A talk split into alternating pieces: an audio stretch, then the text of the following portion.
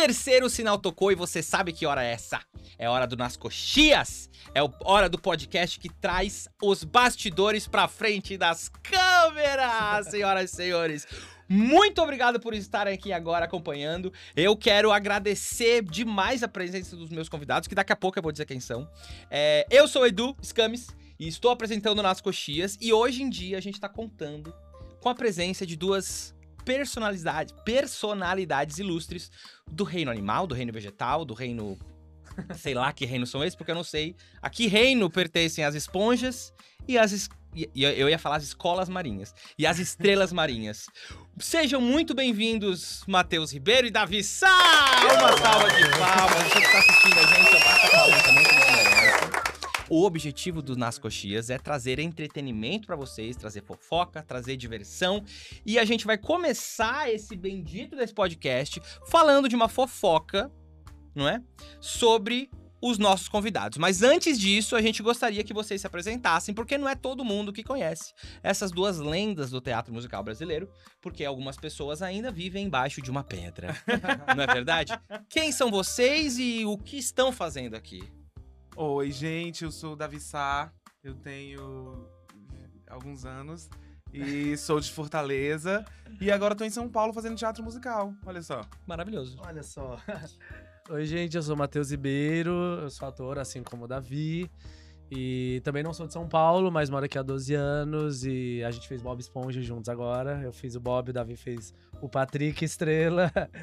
E o Bob foi meu 19 musical. Estamos aí há Décimo um musical. É, profissional em São Paulo. Profissional em São Paulo. Quantos musicais você já fez, Davi? Aqui em São Paulo, o Bob Esponja foi o primeiro. A Muito grande bem. estreia. Chegou com o pé na porta. Chegou com o pé na porta. É. E se você juntar montagens acadêmicas e tudo mais, você consegue um número? Você também, Matheus? Ai, sei lá. Não consigo. Cara, eu não Não consigo que o número importe, né, ideia. Mas são muitos, eu já fiz muita coisinha É? legal. É. Ah, Antes de vir pra cá. Lá em Fortaleza, eu faço isso desde os 10 anos de idade, né? Uhum. Então lá em Fortaleza, eu já fiz espetáculos de. Eu fazia tudo separado, assim, teatro, dança e música, tudo separado. Então fiz espetáculos de música, fiz espetáculos de dança, fiz espetáculos de teatro em si. E teatro musical fiz alguns também, mas foram montagens acadêmicas, Uhum, né? uhum. Mas eu não sei número agora, tipo, Não. desde os 10 anos. tipo, Nossa, mesma coisa, eu também não consigo pensar, não. É. Porque é isso, a gente acaba fazendo, ai, peça de formação, então peça de, de, um- de uma, de uma companhia mais amadora, ou até mesmo um profissional em outra cidade, só que aí que você, não sei somar. É pra colocar tudo também, aí haja memória é. e paciência. Não, tô até né? precisando, assim, fazer um portfólio, um- lembrar que tudo bem, sou artista. Então, então, então, fica aqui a dica, fica aqui a dica. É, como eu falei, a gente vai começar aqui o podcast com uma fofoca que algumas pessoas já devem saber, mas o menino Davi, nosso amigo Rosado, ele foi fazer uma tal de uma audição para um tal de musical e levou um tal de uma, uma tal de uma comida pra, Ah, pra, pra usar na audição. É verdade isso, Davi? é... Mas não fala ainda o que é isso, porque a gente vai começar o nosso primeiro quadro que se chama a Entrevista de Morango!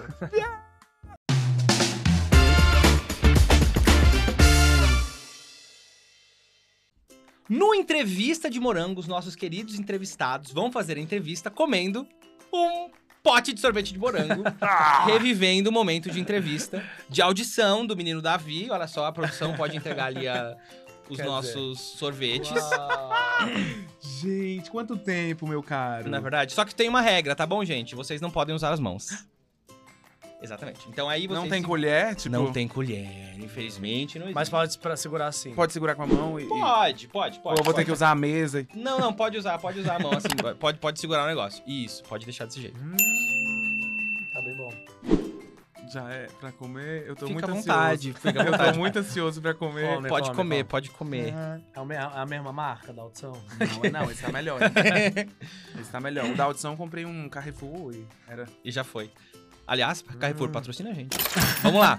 É, então vamos começar por aí. Davi, você levou sorvete de morango para a sua audição de Patrick Estrela. Levei. De onde veio, de onde veio isso na sua cabeça que você pensou, cara, isso pode dar muito certo? Cara, então, é, é doido, porque, tipo assim, na primeira fase era a música que eles mandavam, né, de material e tal, você escolhia um e eu escolhi Don't Stop Me Now, do Queen, que era Uhum. uma das opções.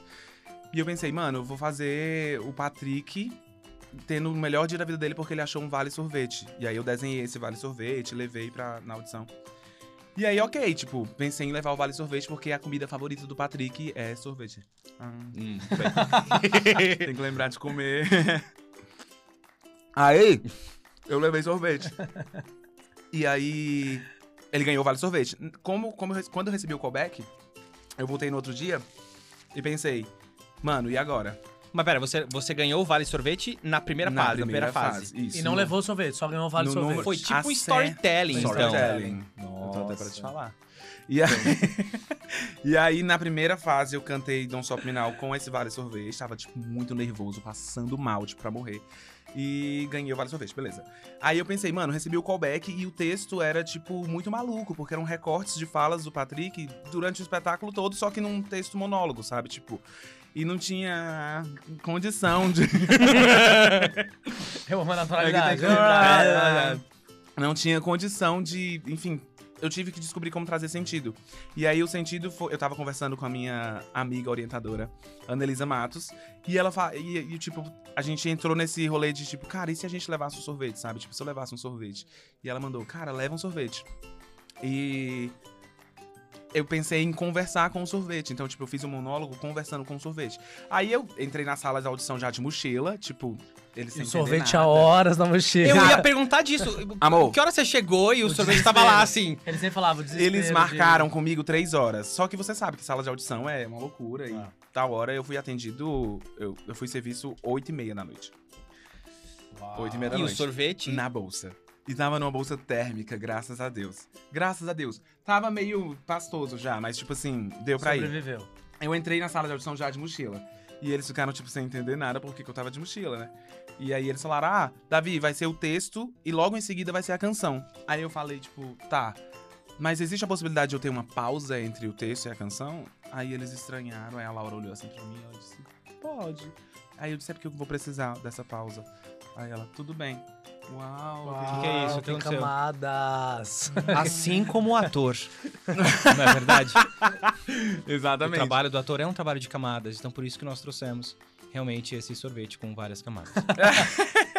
Aí a Laura disse, tudo bem, pode fazer. Aí eles falaram, quando quiser. E começaram a conversar, tipo, banca tá cagando pra você. E lá fora eles falaram assim, tipo, amigo, não espera nada da banca. Tipo, eles estão... Eles não estão sorrindo, não estão sendo legais, estão, tipo... Nossa, Assistindo faz uma deixa passar. pressão também, é, e né? eu falei, pronto, mano, eu vou fazer o que tem que fazer e vida que segue. Entrei e aí ele falou quando quiser. Aí eu abri a mochila, quando eu virei, eu já virei de Patrick, assim, com um pote de 2 litros de sorvete de morango. Mano, eu sentei no chão e o monólogo era ele assistindo TV e falando que o mundo ia acabar. Né? E comecei a comer o sorvete e eles. Quando eles viram o sorvete, eles meio que fizeram, tipo, estavam conversando e fizeram, tipo. Olha lá, tipo, a louca, né? Que Tipo, coisa é? Aí comi, fiz o monólogo todo, coloquei sorvete na cabeça e, enfim, me melei, sujei chão. Aí o Gustavo falou: Bom, sujou o chão, sujou o cabelo, só não ofereceu pra gente, né? É, Eu e- disse: Tá aqui, não. já- Ah, tem dois litros, pode comer e tal. E é doido E aí eles não fiz- te conheciam, Não né? me conheciam. Então acho que quando isso parte de alguém que eles não conhecem, eles ficam assim. Porque Quem pode é ser realmente uma maluco? pessoa louca, ou pode ser algo que realmente seja muito consciente e funcione é. muito, né? Porque se alguém, tipo assim, ah, todo mundo já trabalhou com o Davi, sabe que o Davi é assim, que ele gosta de propor, né? né? Talvez ele já esperasse ou falasse, ah, vai vir uma coisa legal. Agora, sem conhecer, deve dar um, deve dar um medo, né? É uma surpresa boa, né? Porque é Ah. aquilo que você falou, tipo, a, a, a- expectativa. Ninguém tem. O que, que você tá. O que aconteceu? Eu tô amando o sorvete. Se meu todinho. Aproveitei que tá, é, né? Justo. Bom, você pode então continuar comendo, tomando sorvete? Vou par- partir pra, pro, pro, É. pro Matheus agora. Hum. Matheus, falando então, vamos aproveitar e falar da própria audição do Bob Esponja, que assim como o Davi, que levou o objeto de, de cena, né? Levou a, o, sorvete, de sorvete. morango, você levou uma espátula e ficou ali fazendo a coreografia sapateado com a espátula e tudo mais. E você também teve esse objetivo de construção. Você também teve esse processo de construção de. de, de personagem, ah, o Bob Esponja está fazendo isso, tal, tal, tal, tal, tal, ou você pegou e tipo, ah, vai ser legal usar uma esponja. Como que foi? Oh, uma esponja não, o, a espátula. Ah, eu. É, tipo, dentro do material que eles levaram, na verdade, eu já tinha pensado em usar a espátula, talvez é, no texto ou na música. Aí eu falei, levei, mas eu, como a audição é muito rápida, às vezes a gente recebe o material de um dia pro outro, Uhum. eu não tava tão seguro se eu realmente queria usar aquilo, se ia me atrapalhar ou se ia me ajudar. Então eu falei, ah, vou levar na mochila, que se funcionar em algum momento, se eu achar que é cabível em algum momento, é, eu uso. Até porque também, por exemplo, no Bob, dependendo da fase, a gente começou a fazer a audição com duplas diferentes. Então também você não quer repetir a mesma coisa com três pessoas diferentes. Você quer propor coisas diferentes. Então é legal também. Eu pensei, ah, vou levar porque vai que, que eu uso. E aí, porque na... também você não sabe o que a outra pessoa vai propor pra você também, né? Exato, exatamente. E aí na audição, é, eu, eu, eu, tinha levado sapateado, mas achei, eles falaram que a princípio a gente não ia sapatear, mas pediram pra sapatear. Mesmo o Bob não sapateando na peça, eles falaram, ah, quem souber sapatear, sapateia. Aí sabiam que eu sapateava, pediram pra eu sapatear. E aí a coreografia em si não era tão complexa é, é, de sapateado. Acho que para quem não sapateia, devia ser e tal. Mas enfim, como eu sapatei, eu acabei pegando rápido. Eu falei, cara, só que era uma coreografia, tipo assim, não tinha nada a ver exatamente com o Bob, né? E como eu tava audicionando para o Bob, eu falei, ah, vou, vou. Como seria o Bob dançando isso, né? Tipo, assim como no Chaves, por exemplo, o Chaves dançava, como era o Chaves dançando uhum, isso, né?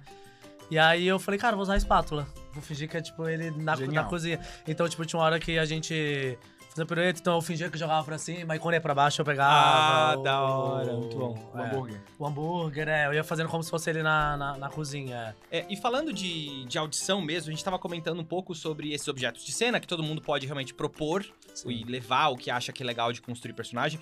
Vocês acham que existe um limite? Porque, por exemplo, a gente, às vezes. As, às vezes a gente acaba torcendo o nariz, e eu sou uma dessas pessoas que acaba torcendo o nariz quando a gente vê uma pessoa mega ultra blaster, ultra produzida assim, sabe? De cosplay, tipo altos figurinos e tudo mais. Vocês acham que existe um limite ou existe uma etiqueta de do que levar e do que não levar para uma audição? Mano, tem quem diga, tem quem diga que realmente tem regras a se seguir, uhum. assim, audições.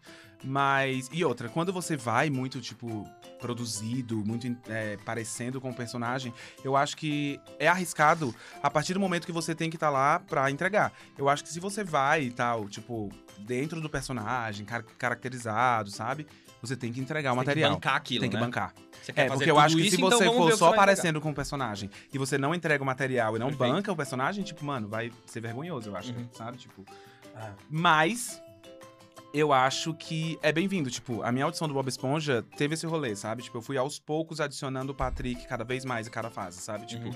na, no callback eu já fui com a blusa rosa, para eles verem um rosa comigo, que eu funciono com rosa e digo, eu sou eu, gente, tudo bom? Não errem. E na nossa final, tipo, eu fui na Renner na, na final de manhã, tipo, mano, eu vou comprar um short verde, que eu não tinha um short verde. E comprei um short verde, fui de short verde, blusa rosa e tênis, tipo, o mais parecido possível com a roupa do Patrick. E ele tava, tipo, de, de Bob também, né? Você tava, uhum. tipo, de amarelinho, é. com gravatinha vermelha. Isso foi bom, porque é meio que vai pra banca já o pré-visual, assim, tipo, Sim. mano, eles estão parecendo o Bob e o Patrick, sabe? Tipo, então é sobre bancar, tem que bancar. É, eu acho que, na verdade, assim, a, a gente cria muita regra sobre o que, que é uma audição, né? Tipo, as uhum. pessoas tentam. Tanto que existem cursos de audição. Eu acho que tem coisas que. O básico é, dá pra é. gente entender o que, que é. Mas tem outras coisas que não, não, não, não, não dá para se explicar. Por exemplo, se eu falar algo aqui, não é uma verdade também. Sim, se eu falar sim. algo que funcionou para mim, não necessariamente vai funcionar para um artista que tá ouvindo ou vendo isso. É, eu acho que o principal é você se entender como artista, saber o que, que você pode trazer para aquela audição que só você tem. É, é, e confiar, né? Eu brinco, eu, eu, sempre brinco que você tem que fazer na audição o se. Tipo, ai, ah, se eu tivesse feito isso. É. Você tem que pensar isso antes da audição. Se, se você não quiser, né? passar né? fazendo o correto, o que você falaria? Cara, eu devia, eu devia ter feito isso. E se eu tivesse feito isso? Já faz isso no começo. Assim, é, é, é um lugar que pode dar muito errado, pode dar muito certo. Mas, assim, quando eu conheci o mercado de teatro musical, eu conheci estudando numa escola de teatro musical em Brasília, que eu acho a escola incrível. E eu aprendi de uma maneira muito clara e, e como a gente pode dizer, muito, muito, correta, muito prática do que é uma audição, é o X, é o, é o pianista, não sei o quê, você nunca vai uhum, uhum. você nunca vai vestido com personagem, você não canta tal música. Vai neutro. A música tem que ser tal sim, coisa. Sim, sim. E aí, o primeiro musical que eu passei, que foi o Cabaré, da Cláudia Raia, eu, eu, eu achei que não ia passar na audição. Então, eu realmente, foi uma audição que eu falei, ah, ninguém vai me passar, então vou fazer o que eu quiser, eu só quero mostrar um bom trabalho. Então, eu quebrei todas as regras da audição, porque eu sabia que eu não ia passar. Eu falei, então só vou mostrar meu trabalho pra eles lembrarem de mim na próxima. Eu não tô preocupado em passar nessa, só tô preocupado em mostrar um bom trabalho. Você quebrou como o paradigma? O que, que você fez diferente no, no Cara, qualquer coisa. Por exemplo, a primeira audição de todas. Não, a primeira. É, a, por exemplo, a primeira audição. É. Eu comecei a prestar atenção nas pessoas eu realmente fiquei tranquilo. Tipo, por exemplo, a primeira fase tinha o, o, foi a coreografia mais longa. Mais, Alonso é ótimo. Mais longa que eu já vi do Alonso. Mais Alonso. mais Alonso. Pode ser, mais uma, Alonso. Uma, é. né? Não, tem ali um estudo. Normalmente tem. As coreografias de audição, elas têm, têm um tempo específico. Mas no cabaré, eu não sei se é porque realmente era um espetáculo, precisava de ter muita dança e. O, o Alonso, a coreografia, tipo, sei lá, tinha 11 oitos. Em audição eles passam Meu muito Deus. rápidas. É. E não era tão complexa, mas ela era muito. Ela era rápida e tinha mu- muito volume de, de passo pra aprender em Hum. pouco tempo. Então, assim, primeira coisa, ninguém tava conseguindo decorar a coreografia. Então eu falei, primeira coisa, tem que decorar a coreografia inteira. Porque já, já vai ser. Já vou estar um, po- um passo à frente do que todo mundo, que ninguém tá decorando. Como eu venho da dança urbana, né? A dança que eu estudei era mais hip hop e tal, eu consigo pegar rápido. E aí eu percebi que as pessoas, por exemplo, não atuavam dançando, só dançavam. Aí eu falei, cara, vou trazer Nossa. uma história na dança. E aí eu via que isso divertia a Cláudia, então eu falei, cara, aí eu passei. Eu falei, uau, passei, Uma coisa tá. que eu fiz. É, E você arrisca, né? Tipo, É, e eu via- e parte de arriscar. é, e eu via a Cláudia rindo, eu via a Cláudia apontando pra mim, porque eu realmente contei uma história dentro daquilo. Tipo, e as pessoas todas tinham cara de nada, eles estavam arregaçando na dança. Até quem tava arrasando mais não, não contava uma só história. estavam dançando, E né? o meu trabalho principal sempre foi como ator, né? Então eu falei, cara, eu acho que isso vai me destacar de alguma forma, então vou fazer nesse sentido. E aí, por exemplo, na, na, na hora que eles mudaram frente, eu tava atrás, os meninos da frente começaram a errar. Eles começaram a ir pra trás. Quando eu vi, eu terminei na frente, na, mesmo na parte de trás, sabe? Assim, enfim. E aí na segunda fase da audição, por exemplo, era uma, eram coreografias é, numa cadeira e todo mundo tava de salto alto. Eles pediram homens, mulheres, independentes que são, vocês são. é, Pode falar? Prostitutas? Pode, né? Pode, pode. Vocês são prostitutas. Então, independente de ser homem ou mulher, todo mundo era prostituta. Só que tinha uns caras, tipo, de dois metros de altura, fortões, com a perna toda na cabeça. Eu falei, cara, uma banca, essa banca não vai olhar pra mim, de 17 anos de idade, magrinho, tipo, não vai olhar pra mim. Como que eu vou me Eu destacar falei, vou pra galera? interpretação. E aí todo mundo tá fazendo a, a bonita, a Beyoncé, eu fiz a prostituta acabada, que tá cansada, que fuma. Tipo, eu fui pra um outro lugar. E aí, eu- essa coisa que você perguntou, como quebrou? Eu realmente fazia o que eu tava afim de fazer. Então, por exemplo, a coreografia começa e tá, começava e tinha um oito parado estátua. Não. No primeiro oito, todo mundo andava e aí parava numa estátua, sei lá, durante três tempos. Nessa parada de estátua, eu fui subir na cadeira, na hora que todo mundo parou, eu dei um salto de segunda de cima da cadeira. Então todo mundo parou e eu solei, tipo, do salto, pulei de salto alto em cima da cadeira, então a Alonso já fez assim. Então realmente não.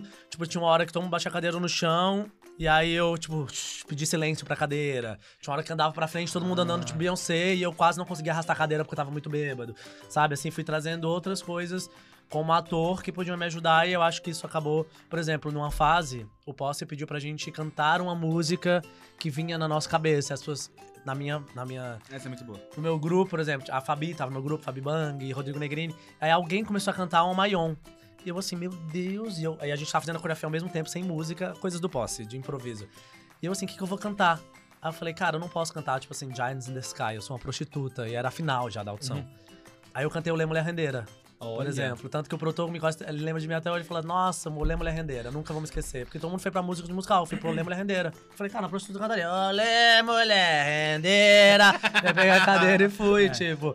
E aí no cabaré, que foi a primeira audição que eu achei que eu não ia passar, todas as outras eu ia assim, vou passar. Eu era novo, mas toda vez que eu ia pra audição eu ia estudar Tem uma, uma consciência, né? Que tipo, mandei bem, não mandei bem. É, não, tipo assim, estudei muito, eu estudava muito pra passar. O cabaré, eu descobri a audição dois dias antes, não consegui estudar. Eu realmente fui com o que eu tinha de, de, de estofo e bagagem do- do- da minha trajetória, e não de, de estudo pra aquele teste em específico. E eu realmente fiz o que eu tava afim de fazer. E aí foi nessa audição que eu aprendi a fazer a audição. E aí hoje em dia, tipo assim, isso que você falou, ah, não pode ir de roupa. Mano, não existe regras. Se você acha que tem que ir de roupa, vai de roupa. Eu já fiz muita maluquice em audição. Que às vezes dão muito certo e também já deram muito errado. Eu já fui na primeira fase e falaram assim, obrigado, tchau. Porque às vezes dá errado.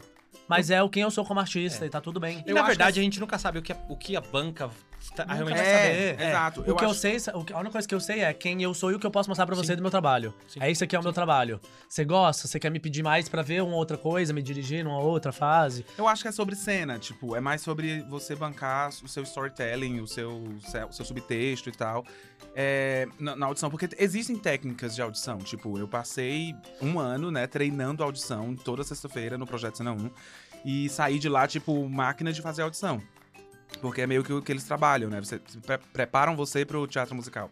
Só que, tipo assim, para além da técnica de entrar, falar com o pianista, falar com a banca, levar a partitura do jeito certo, para, para essas técnicas que tem que se seguir, enquanto você tiver o domínio da sua cena, eu acho que a partir do momento que vira cena, você tá livre pra, sabe, tipo, pra voar, cara. né? É, e se você pensar que também no final das contas o perfil pesa muito, né, na hora Uhum. da decisão de papel. Então, quanto mais você mostra quem realmente é você, né? Uhum. Eu acho que isso pode ser um fator Ou bem do quanto você tá é, disponível. munido do personagem, sabe? É, Porque, tipo exato. assim, na audição do, do. Eu danço desde os 10 anos. Eu tipo, tenho formação em jazz, tenho formação clássica.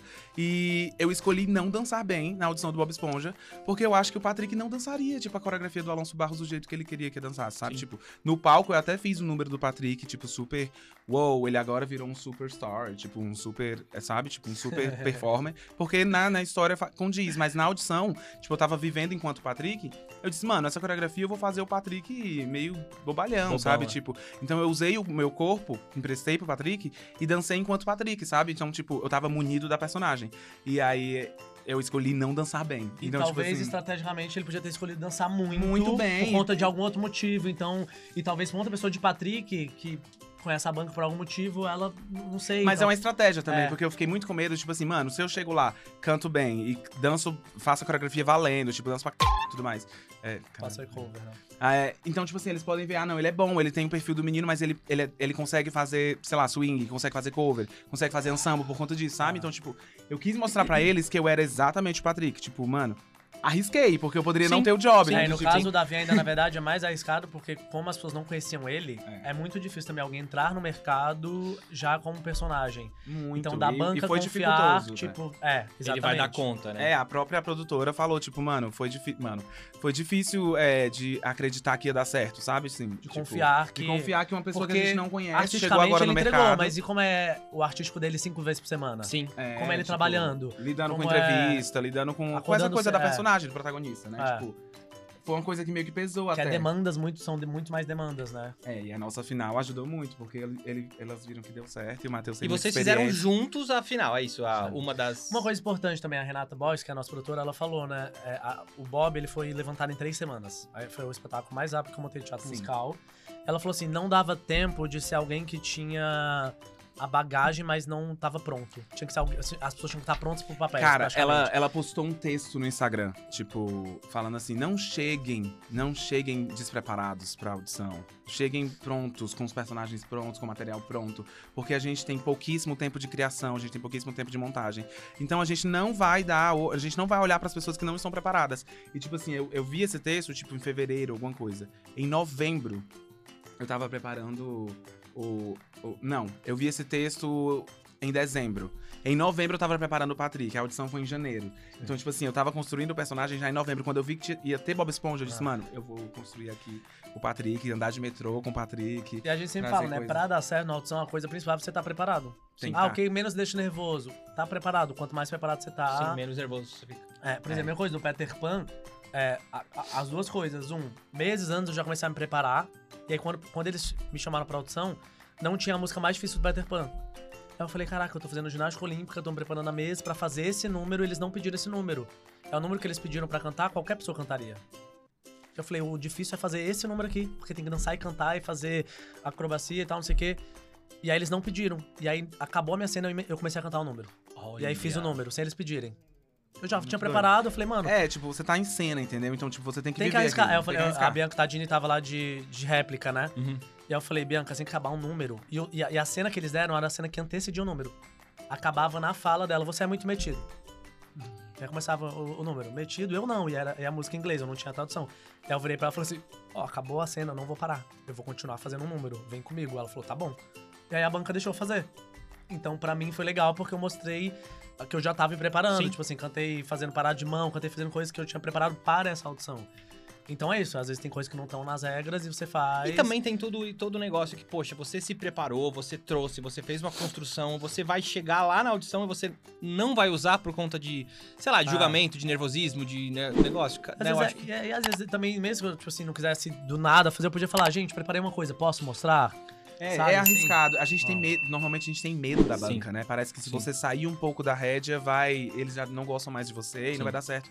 Só que, cara, você já tá lá na frente, né? Já tá, tá na lama, eu acho que é pra se sujar mesmo. É, sim. Eu acho que o rolê do teatro é esse. O ator tem que entender que tem que ser feio e que tem que se sujar, sabe? Tipo, tem que arriscar, tem que jogar. Cara, e para além disso, É eu isso. acho que, assim, é uma coisa que eu sempre falo, né? Tipo assim, muito arti muita gente quer trabalhar com arte. Eu sempre falo essa frase, muita gente quer trabalhar com arte, mas poucas pessoas conseguem levar a arte como profissão. E, tipo assim, a gente tem que entender que o nosso trabalho também, a Cláudia Raia fala isso, é, talento é 20%. Tem os outros 80%. Tipo assim, nós somos um produto. Como você vai vender esse produto pra essas cinco pessoas que sentaram na sua frente? É tipo Shark Tank, assim, Sim. que não conhecem. Que que você, como você vai apresentar o seu É produto pra receber isso? mesmo. Qual a embalagem dele? O que que você passa? Nananã, tipo... É, por exemplo, eu ouvi história muito antiga disso, por exemplo, a primeira Bela Fera, que a Kiara, tipo, ela não foi vestida de Bela, mas ela chegou com o cabelinho preso, com, com um echarpezinho aqui, ela já chegou numa essência que o, o gringo olhou e falou assim, caraca, ela é Bela. Porque já tinha essência daquele Sim. personagem, o gringo não sabia quem ela era. É, porque Mas o ela- gringo, não- ele não sabe quem é famoso, quem não é, já quem... vendeu. É, e, e- e às vezes tem os dois lados. Eu também já peguei teste que eu entrava na audição, juro pra você, eu já ouvi isso umas três vezes. Que as pessoas olhavam e falavam assim: Meu Deus, o que, que esse menino tá fazendo aqui? Porque eu não tinha nada a ver com o personagem, nada a ver. Tipo assim, tanto pra audiovisual quanto pra musical eu já ouvi isso. E aí fazia o teste, e aí eu entrava no personagem, a pessoa falava: Caraca, Consegue ótimo. ver. É isso. Então dá pra tanto você surpreender como você já ent- tentar trazer essas. Enfim, não tem muita regra, né? Só que eu acho que é isso. Muita artista não pensa nesse outro lado. Tipo assim, mano, que roupa eu vou usar? É, como eu vou falar com a banca? O que que eu vou levar? Eu levo mochila, não levo? Eu vou com a roupa, não vou? Eu vou maquiado, não vou? Meu cabelo vai estar pra cima, vai estar pra baixo? Não é você de qualquer jeito. Sabe, assim, eu sempre fui uma pessoa que tentei sempre pensar nisso. Até, por exemplo, quando eu não morava em São Paulo, até quando eu ia assistir uma peça de teatro, eu precisava ficar na audição. Eu era o Matheus, mas eu falei, cara, tem um produtor lá. Sim. Como eu quero que esse cara me veja no teatro dele? Se alguém me apresentar esse cara, Sim. um diretor. Eu não vou ficar forçando uma barra, mas ele vai estar lá me vendo. Ele pode estar produzindo. O Chaves, por exemplo, eu fui assistir um- uma leitura de um texto que o Di Montes estava montando. É, ele, ele ia fazer uma leitura apresentar para alguns produtores, talvez comprarem o projeto. E eu, Di, eu tava em São Paulo e falou, o Di falou: "Hum, Amigo, vou fazer uma leitura, quer ir lá? Eu falei: Claro, amigo, vou.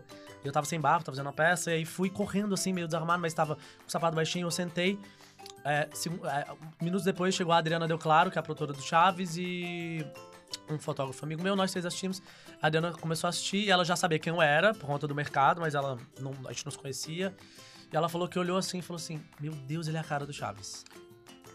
Ela falou que ficou com isso na cabeça dela, esse menino é a cara do Chaves. E aí passou um meses, e aí ela tava. Mas no começo ela queria chamar alguém é, de mais idade pra fazer, Uhum. tipo, alguém realmente da idade. E aí, numa semana, alguém, uma produtora que tava trabalhando com ela falou assim: Adri, você tem que pegar alguém mais novo. Tipo assim, uma pessoa de 60 anos não vai conseguir ficar saindo e, e- e entrando num barril Sim, sim. de quinta a Um domingo. trabalho de corpo, né? Tipo, não, é só amigo sair do barril, é muito cansativo. E toda vez eu ficava alguns minutos dentro do barril, tipo, meio surreal. Então uma pessoa de 60 anos não vai poder fazer isso. Ela falou, pensar em alguém mais novo que dê pra caracterizar e tem um trabalho de construção de personagem de corpo. E ela ficou com isso na cabeça e na mesma semana teve o prêmio, Rever- prêmio Reverência. Aí ela me viu, nunca tinha me visto no palco, me viu dançando de, de, de, de Peter. Aí, enfim, tinha perna alta. Ela falou, caraca, ele tem um trabalho de corpo. Aquele menino dá... Sabe, assim, então é isso. Às vezes tudo... é- é- é- talvez se eu tivesse de barbona, nananã, talvez naquela audição ela não me visse. E, e isso que você tá falando, Matheus, é muito bom pro pessoal que tá assistindo mesmo, até pra gente, né, de, do, do meio, porque é uma coisa que vocês mesmos falaram. A gente às vezes acha que pra ir pra audição você tem que cantar bem, que você tem que dançar bem e que você tem que interpretar bem. Só que existe todo um, um, um trabalho. É. Pra audição, querendo ou não, é uma apresentação, né? Você tem que ter Claro. toda essa sinergia de tudo isso, mas você não pode esquecer de quem realmente você é e de que personagem você tá construindo, né? Às vezes a gente fica muito naquela, naquela neuro de, cara, eu tenho que ser tecnicamente perfeito, mas, poxa, o Patrick não foi 100% perfeito na dança dele e olha quem está aqui do nosso lado no podcast agora. E deu certo, e, né? e deu certo, entendeu? A prostituta ali do cabaré, que não Cantou era Mulher diva, Rendeira. cantou Mulher Rendeira. Então eu acho que é uma coisa muito mais é, de construção mesmo, É. né? Cara, a É. técnica ela tem que estar intrínseca, ela, É, não, precisa- ela não pode ser pensada. E, e falando em- e aproveitando e falando em técnica, é- é, o, o mercado exige muito que a gente seja perfeito, assim, em, ok, não perfeito, mas competente em é, interpretação, canto, dança. Existe alguma habilidade que vocês acham, que vocês se considerem menos preparados? Ou alguma coisa que, tipo, cara, eu me garanto aqui, só que nessa aqui, ai, não é meu, meu ponto forte. Como que vocês lidam com esse conflito, se vocês têm um conflito desse tipo? Ele começou já com uma frase ótima, tipo, o mercado não exige quem seja perfeito. É. O mercado exige quem seja competente, Sim. que você con- consiga. É, é, Meu meio, Deus. consiga executar aquilo que o personagem exige, mas a perfeição quem se cobra é a gente. É. O Exatamente. mercado não tá exigindo que ele seja perfeito. Até porque o ser humano não é perfeito e a gente fala de ser humano. A gente tá falando de, de atuação. Entendeu? Tipo assim, você vai ver, sei lá, Tô na Fazenda com um espetáculo incrível que tá em cartaz há anos, o Babaioff às vezes fica rouco, e ele já quebrou o dedo em cena. E não tá esperando, ai, não posso botar o dedo, ele não tá nem pensando onde tá o dedo dele. Porque você vai ficar pensando onde tá seu dedo, que tem que ser perfeito. Ou que o cabelo tá no lugar certo. Isso acontece muito, eu consigo ver muito. É, Tipo, então. as pessoas, os atores performando, preocupados se estão bonitos, sabe? Tipo, se eles estão na pose certa, no lado certo do rosto, ou se o meu cabelo, sabe? Ou não faz o movimento valendo, não quebra o dedo Aham, no aham. palco, porque, sabe? se limita pra não ficar feio, pra não se sujar. E eu acho que é esse rolê. O rolê é se sujar, é feio. Mas você perguntou sobre o que a gente habilidade, tá... habilidade de atuação, não- canto, dança, tem, se tem alguma delas que te deixam um pouco mais inseguros ou qual que, que deixam vocês mais confiantes, por exemplo? Então, é, eu, não, eu faço isso desde criança, os três. E graças a Deus eu gosto muito de fazer os três. Uhum. É, então eu é meio difícil dizer, ah, eu não. Não é, não, é nem, não é nem me passando, tipo, eu sou bom, sou bom em tudo. Mas eu me Nem considero... falando isso, mas já falando Já nisso, falando, né? Mas eu me considero bom, assim, tipo, eu acho que eu, eu vou bem nas três áreas, sabe? Óbvio que eu acho que atualmente eu me dou muito melhor com o canto, porque no decorrer da, da trajetória eu fui trabalhando muito com música, cantando e, e virei cantor profissional, trabalhei em eventos e tal, e me tornei professor de canto. Então talvez o canto seja o que eu tenho mais, é, maior propriedade. Conforto, mais Mas, facilidade. é, é o- conforto aí- talvez não seja a palavra, mas... E eu acho que é sobre temporadas e tal. Tipo, eu tô mais distante da dança no momento, mas eu tenho uma trajetória com dança muito enorme. E o teatro eu acho que eu tenho que estar sempre estudando. Sim. Teatro é o que eu acho que eu preciso estar sempre lendo, sempre buscando, sempre entendendo, sempre descobrindo como é a- o novo, sabe? Tipo, uma- é que nem medicina, que você tem que estar acompanhando o avanço tecnológico, sabe? sim. O teatro a gente tem que estar sempre estudando. Então, tipo, eu meio que. É, é isso. Pra mim é meio assim, tipo, Uhum. sabe? Cara, eu acho que é, eu tenho, assim, eu comecei a trabalhar, eu resolvi ser artista e seguir o caminho por conta da interpretação, sempre foi minha paixão a interpretação. Então, eu nunca quis ser cantor e nunca quis ser bailarino, apesar de eu amar fazer os dois, tipo, ah, pra mim um dos maiores é, terapias da vida é fazer uma aula de dança, assim, eu amo. Inclusive, gosto muito mais da dança como hobby do que como profissão. Mas eu comecei a dançar e a cantar por conta do meu trabalho como ator. Uhum. Então, o meu trabalho como ator sempre tá acima de tudo. Por exemplo, quando eu comecei a cantar, eu não me considero uma pessoa que tem muita técnica vocal. Eu vou descobrindo os lugares, fazendo, ensaiando, estudando pra aquela audição, estudando o personagem. É, por exemplo, no Petra eu cantava uma nota num lugar que não era muito confortável pra mim. Eu falei, cara, não vai dar pra fazer uma peça cantando nesse lugar, porque senão eu vou ficar rouco. Então eu comecei a mudar, descobrir dentro de mim. Ah, não consigo, faço um coaching ali com, com um professor de canto. Mas é, do- do- o canto sempre foi a- o lugar de menos. é, menos tranquilidade pra mim, até por por isso, como tem muitas técnicas e muitas coisas, e um lugar da perfeição, do. E, e o canto é uma coisa muito clara, né? Uma interpretação, você consegue pegar uma frase e dar de 70 formas Sim, diferentes, sim. milhões de formas diferentes. O canto tem um lugar um pouco do que você exige do musical, assim, ah, espero que seja nesse lugar. E aí, quando eu comecei a fazer a audição, eu tentava ir para esse lugar e eu pensava tecnicamente no que eu tinha que entregar.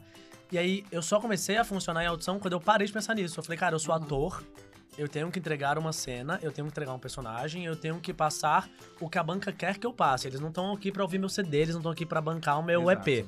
É. Eles estão aqui pra se emocionar com Chaves, eles estão aqui pra entender por que, que o Peter Pan, por que, o que- pra trazer verdade dentro disso.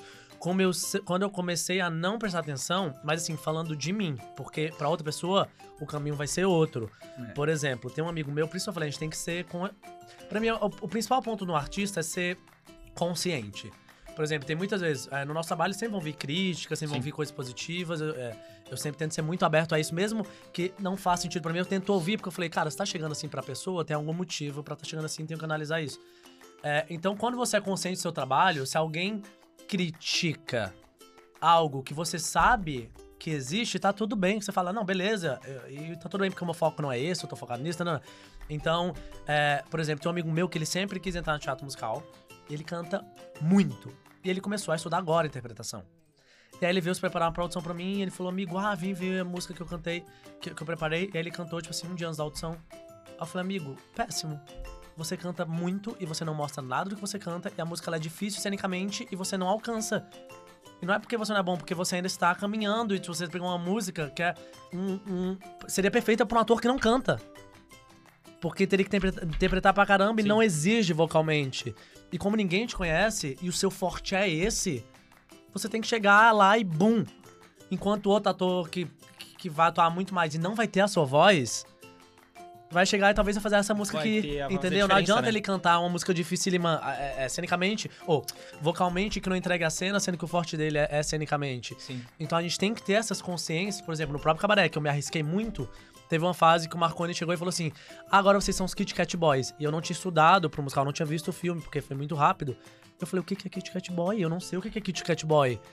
Eu falei que eu posso me lascar agora, era, sei É, lá, é semifinal. O que, que eu fiz? Eu fui lá pra trás, porque eu falei, já tô entregando um bom trabalho, eles já estão comigo na cabeça, agora não é a hora de eu mostrar, você tem que ter, ser estratégico. Eu fui lá pra trás, comecei a ver o que, que o grupo tá fazendo. Eu falei, beleza. E aí tem que ter um Existe- 7, 8 lá de. Existe um mesmo lugar onde as pessoas estão indo. Então eu fui pra esse lugar. E aí eu entendi. Aí depois eu entendi que o Kit Kat Boy era somente um, um garoto de programa do, do Kit Kat Club. Eu não sabia. Então quando, eu, qu- quando ele pediu isso, as pessoas começaram a nascer sensuais, a se encostar. Eu falei, beleza, vou pra esse caminho. E aí me camuflei ali no meio. Mas assim, a gente tem que ser é, é, é, estratégico. Safo, né? Safo, entendeu? Tipo assim, as músicas do Bob eram muito difíceis. Mas eu falei, cara, mas eu acho que eu consigo trazer a voz, eu acho que eu consigo trazer um trabalho de corpo, eu consigo trazer a verdade que esse personagem precisa. Então eu foquei no, no meu trabalho de interpretação, entendeu? Tipo, porque pra mim é o que eu acho que me, que me favorece, entende? Entendi. E vocês passaram muito tempo juntos, né, na verdade. Aqui, até na própria entrevista, a gente pode ver que vocês se complementam muito, né? Um acaba com- completando os pensamentos do outro, um acaba... Vocês são muito complementares, isso, né? E a gente sabe que desde É a... touro e escorpião, né? Então Ai, é E complementar. é doido, assim. porque a gente nem é amigo na vida real. É, Olha que loucura. Vocês são muito atores, cara. Vocês são muito atores. E a gente quer saber agora, é, de 0 a 10, o quanto vocês acham que vocês realmente se conhecem. Só que não quero que vocês respondam agora, porque esse é o quadro BFF. Como é? É! BFF.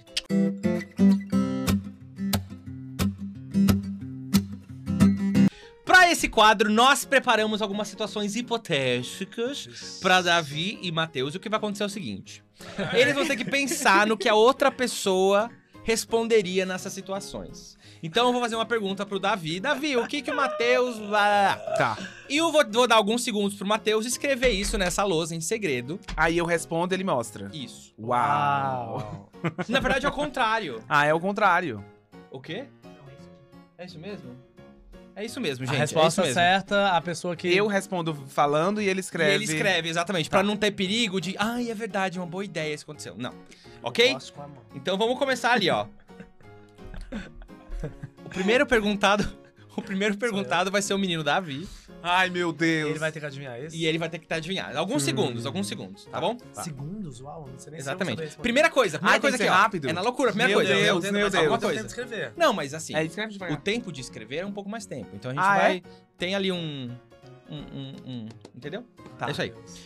Davi, se o Matheus fosse uma batata recheada, qual seria o recheio dele?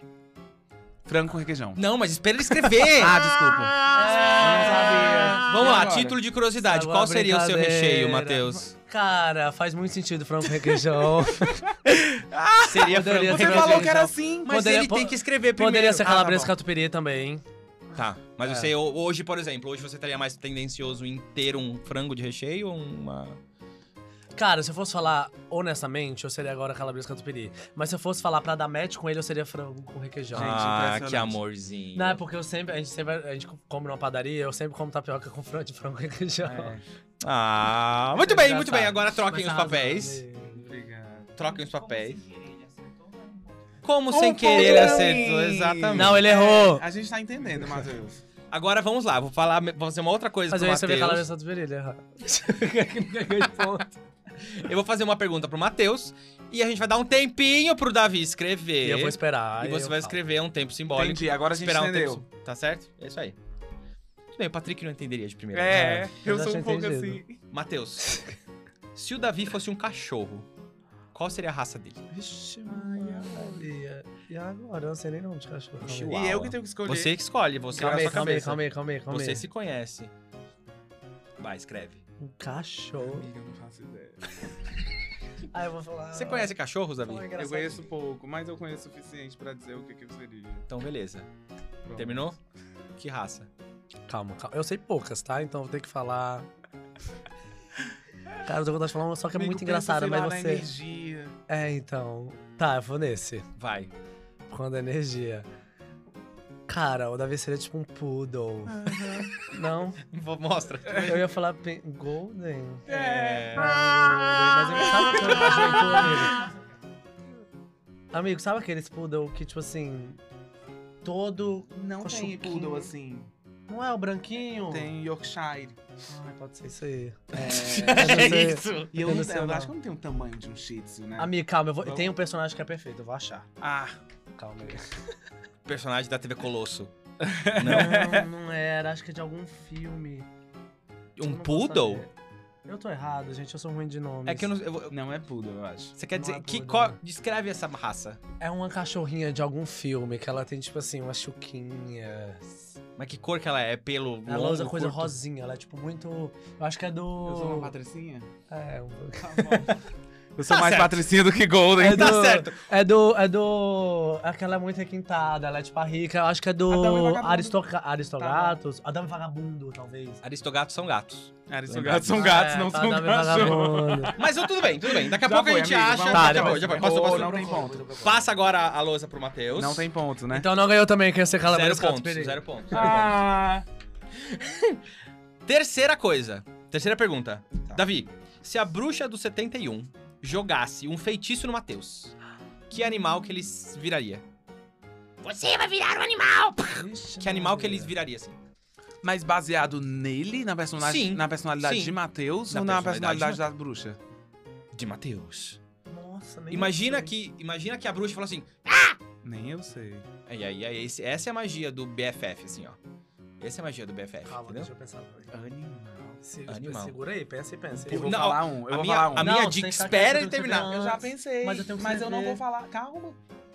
A minha dica é que, a minha dica pro Davi é você não usar raça de cachorro, É. porque a gente sabe que o Matheus não Eu sabe, não vou saber, não vai ser raça. não sabe Não, a não diferença é de cachorro, Yorkshire, não é Golden cachorro. e de um Poodle. Não é cachorro, Davi. Não é cachorro ou cachorra?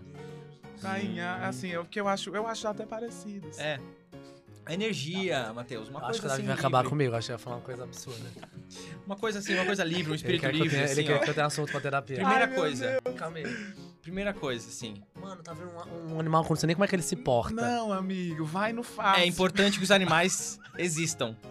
Não, e ele que existe. Sejam Pensa que é terrestres. Para com a... Sem dica! É. Que isso? É o ponto é conjunto? Não. Ai, que- Ele tá ganhando no caso que ele falou. Ele, na verdade, já tem um ponto. Ah, gente. é- é Ah, difícil, ele vai animal, fazer que eu calma aí. erre. Não, vou não. Ele é assim, ele é competitivo. Eu o Matheus é... Então ontem- vamos, Matheus! Calma, calma, calma. Ontem a gente Um brigou animal, a beça animal, jogando. animal, animal, animal, animal. Você seria assim. Ah! Paranga, É, bico, olha- tico, vou falar uma coisa nada a ver. Olha esse som. Não, porque eu não que nada a sei. ver, Matheus, tu não se conhece. Amigo, eu não sei como é que os animais se portam. Eu não sou muito do reino animal. Tá, vai. Aí eu vou botar. Nada a ver isso aqui. Tem problema. Aí eu vou falar um nada a ver também. É porque eu acho que é, mas tudo bem. Eu acho que eu tô mais Eu certo que tinha ele. duas opções, eu tinha duas opções. Mostra pra. Peraí, antes de você mostrar. Davi. A bruxa do 71 transformaria ele num passarinho. Num pombo. Ah! Pombo. Não, ele foi, ele foi. Foi. Mostra ali pra Você câmera o que você colocou. Leopardo. Ai, que leopardo, bicha! É isso. Então, zero pontos. É óbvio que é um não, pombinho. passar, É um não. pombinho. É que tu foi estratégico, mas não tem a Eu ver falei comigo. assim, amigo, vamos... Mas não tem a ver comigo, Tem a amigo. ver. Lembrando que o nome desse quadro é doença. BFF, não DR. A então gente- a gente não quer É, não, é porque- é porque-. A gente briga. Tem um projeto que vai sair que tem alguma coisa a ver com isso. Com Tem. um pombo. Ah, tá E aí ele foi pra uma coisa Ele é esse animal. não porque... É, exato. Não, mas eu acho. Eu disse, eu disse quando saiu, inclusive, eu falei assim, leopardo. Eu disse, Amigo, ah, eu amigo, tu pensei tem em animais, energia. eu pensei em animais tem na uma minha cabeça. passa. Veio um koala na minha cabeça. É Mas eu não isso. sei como eles se portam, nenhum desses animais. Aí- Passa! Cabrito. Passa! Cabrito. Mas vai ter que conversar depois, né? Olha os animais que ele tá trazendo. Pombo, cabrito. Significa muita coisa isso. Te amo, vai. Matheus, Ah. se um vulcão estivesse prestes a destruir a cidade, Meu Deus. 10 segundos de vida aqui, assim, ó. Um minuto de vida. Pera, tudo aqui. Qual, era, qual seria a última coisa que o Davi faria? A última coisa que o Davi faria... Tipo, Ai, eu vou achei- morrer agora, meu Achei Deus! que ia ser o que ele ia falar. A última coisa... A última coisa. Peraí, mas é a última coisa que eu faria, tipo assim, cara, o mundo vai acabar, então eu vou fazer uma última coisa? Ou é Isso. tipo assim, Sim. a última... Eu jamais faria isso. Não, não, vou fazer. eu Vou morrer, eu preciso fazer isso. Você precisa fazer isso. Uma última vez antes de eu morrer. Uma última vez antes de morrer. É. Ah, é amigo, uma coisa... Ó, vou colocar aqui. Vai falar o quê? Ei, ei, ei. Amigo, tem que ser coisas que tu ama fazer, né? É, mas aí... eu amo Você vê outra coisa, tu, você vê tanto tempo aí. Eu já quero... Então, mas vai ser Terminou? uma coisa diferente do que eu pensei. Que foi? Gente, óbvio, eu vou até fazer um símbolo aqui, ó. Vai. Tá bom. E aí, Matheus? Mulher, o mundo vai acabar. Eu vou, tô assim, ai... Pois eu vou jogar uma, uma- um lugar com atitude. Vai. Você vai cantar na praia. Ai, amigo, arrasou muito. Mentira! Comer, Não, pensei, ele. Eu, assim, eu pensei em ah, comer também. Ai, Mas ia, cara... amigo. Ia pra... Comer, meu Vai Deus. acabar, ai, vou comer. Não, amigo, tu ia pra um lugar, tu ia cantar, tu ia... Ia, ia, ia, arrasou. Mas é porque Taurino pensa logo em comer, né? Então ele ia minha- cantar comendo na praia. Eu quero dar o ponto pro Matheus. Você- mesmo você errando Eu a acho, que própria eu, pergunta. eu acho que nesse eu acertei é, por é ele. tipo pássaro. Eu acho que ele é muito mais pássaro do que leopardo. E ele sabe que eu vou cantar numa praia, entendeu? Então, tipo assim... Então tá um a um? A gente conhece mais Um um a ao um. outro do que assim Porque ele, mesmo. ele não botou. Eu ia botar o calabresa, mas o frango faz muito mais sentido também. E ele Fechou. me conheceu mais Então do tá que um eu, a um. cara. Perfeito. Um a um. Passa. Aê! Amigo, eu pensei em comer, mas eu falei, cara, ele vai querer ir pra um lugar, tipo, fazer uma coisa que ele ama, Ah, ele ama cantar. Você arrasou, você arrasou muito. Vamos lá. Próxima. Qual superpoder Ai, eu que sei. A gente já falou sobre isso. o Matheus ia preferir ter? Vou dar as duas opções. Tá bom? Ai, duas opções. Sim. Um, Ah, se ótimo. comunicar com frutas ou seduzir chapéus. Bicha. Se comunicar A pergunta com não frutas- ajuda. É, realmente. Seduzir chapéus. Isso, É, chapéus, tá. Eu não ou sei como falar. se comunicar eu, com frutas. Eu falo. Chapéus. Mas elas teriam vida? Aí é com você. Aí é o poder da imaginação. Aí é o poder da teu imaginação. né? Vai escrever aí. Aquele meme Eu do já- Bob Esponja. eu já escolhi Imagination. um. Amigo, mas não vai num, no que seria eu da vida. Vai no que seria. Não, sem dica, sem dica, Como é sem dica, sem dica, sem o dica. não? Vai. É não, você na pensa, vida. amiga, porque é uma coisa absurda. Pensa também o que tu gostaria, entendeu? Como é? Se comunicar com frutas ou Aham. seduzir chapéus. Chapéus. Eu aprendi hoje. Não, chapéus. vai no que tu quer. Vai, vai no que tu Espera quer. ele escrever. A ou B. Ou sei lá. Vai o que tu queres, sabe? Sou eu que vou Sabe o que é né? doido? Porque eu conhe- a, gente, a gente se conhece, então, tipo assim, eu quero escolher um, mas eu sei que ele vai escolher o outro. Entendeu? Então, eu tô querendo, escre- eu tô querendo escrever o outro pra ele, entendeu? Justo. Justo. Qual que eu vou escolher? Mas aí. Eu vou escolher o que é a tua cara, já a palavra já diz. Então vamos, Matheus. Ah, Ai, tá bom. Tô muito perdido, tô muito perdido. Eu vou escrever um aqui. Vou fazer o desenho. Vai. E aí? Seduzir chapéus. Chapéu. Aê! Amigo, tem certeza que isso é um chapéu. amigo. É um chapéu. Muito bom. Gente, eu quero falar chapéus. Eu, Chapéus. ó, eu vou, vou ser sério, eu ia conversar com fruta. Porque cedo de chapéu não vai me ajudar em nada na E já vida. é, já tá tudo Conversar bem. com fruta, nossa, eu ia poder arrasar, fazer uma Você coisa tá madura e. É, tipo assim, Amigo, não. Vou passar mais eu quanto sabia mais que você puder seduzir. seduzir. Última pergunta. você é escorpiano, né? Por É, isso que ele foi nessa. Sabia que ele era Última pergunta. Ai, meu Deus. Hum, Vamos Esconde lá. aí. O que, que o Davi ia preferir? Hum. Lamber o sovaco de alguém ou ter o seu sovaco lambido? Lambido por quem? Não. Aí, meu Por amor. uma pessoa X, que não faz diferença. Sei lá, por um guaxinim, assim, por um bichinho da floresta. Engraçado. Engraçado. Calma, calma, calma, calma. Peraí, vamos lá. Um. Hum. Nossa. Lamber o sovaco de alguém. Lamber o sovaco de alguém ou ter o sovaco lambido? Ai, eu vou... Eu vou... Ai. Ai, que confusa essa, porque... Ai, o que eu preferi? É. Gente, que doido. Eu O mundo preferi tá que a pessoa lamba ou ela. É, então. É Vai. hipote- hipótese. Calma aí. Eu vou falar isso. Foi. Peraí. Ai, meu Deus! Eu tô muito confuso. É uma pergunta filosófica. Meu Deus. Acho que é mais isso mesmo. Ai, amigo. Pronto. Ai, tô nervoso. É pra eu responder? Nossa, meio confuso. Porque eu, eu fiquei imaginando as duas situações. Eu tenho motivos para as duas, ou não. É, o Davi, ele. As opções. E aí? Lamberia os facos de alguém. Que história é essa? Que lambam! Amigo, eu pensei nas duas, depois falo porque eu pensei em diabo tu tá pensando que eu vou lamber o sovaco? Vamos abafar essa Depois- parte porque a gente não Depois- quer ser cancelado. Não, é, a gente já tá, é, já foi.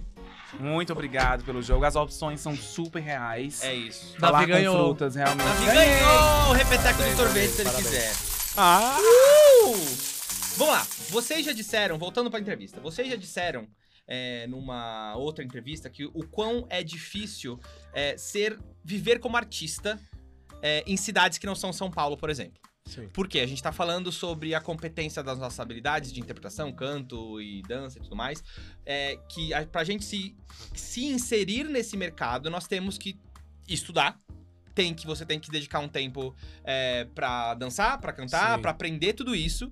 E isso é inversamente proporcional ao quanto o, o, o quanto de aulas são oferecidas pras pessoas, Quanto o quanto artista de ganha. quanto o artista ganha, quanto é reconhecido, quanto é valorizado no Incentivo. país, incentivo. Então, poxa, alguém quer viver de arte, só que não consegue viver de arte, só que precisa investir em si mesmo pra viver de arte. Sim. Então, é uma coisa, é, é um, é, é- é uma balança desproporcional, assim.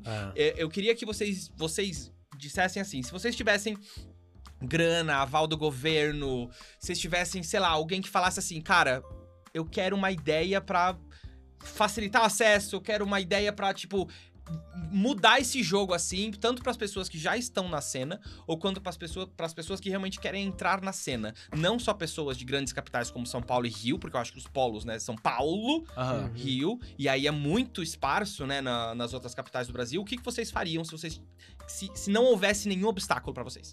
Pra isso. De, de incentivo nas outras cidades, é isso, que fala, nas né? outras Dos cidades, ou o que lugares. vocês acham que deveria ter e tipo, o que vocês fariam se vocês tivessem grana, poder e isso Cara, eu tentaria fazer um projeto, assim como, por exemplo, o projeto não faz, que é tra- tentar trazer acesso, né? Seleciona 16 pessoas para lá, mas levando pra lá, eu levaria pra Fortaleza com certeza algum projeto que tornasse possível o acesso ao teatro musical. Porque ao teatro musical em específico, porque a gente trabalha as três áreas, né? Uhum. Teatro, dança e música e a cena em- conjunto.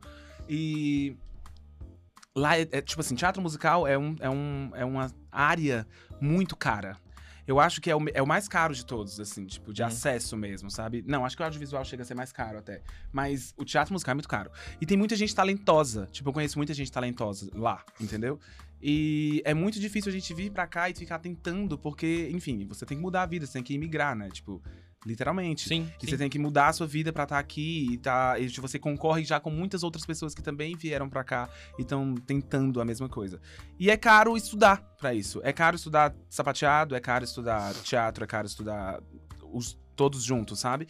E eu faria algum, algum projeto que eu pudesse pegar as pessoas talentosas das, das áreas periféricas, que eu venho, eu venho da, da, da comunidade. Uhum. E eu queria levar cada vez mais a possibilidade de a gente poder criar é, dentro das, da- das. Sabe? Tem muita gente talentosa Sim. nas comunidades. E que, eu nin- acho que ninguém vê. Que ninguém vê, que não tem acesso, que não tem lei de incentivo, sabe? Tipo, até tem, mas é fraco, as pessoas não compram muito. A galera gosta de comprar o que vem de fora, a galera gosta de comprar o que é global, a galera gosta de comprar o que é branco e tarará, sabe? Tipo, tem Uhum, muita, uhum. tem muita.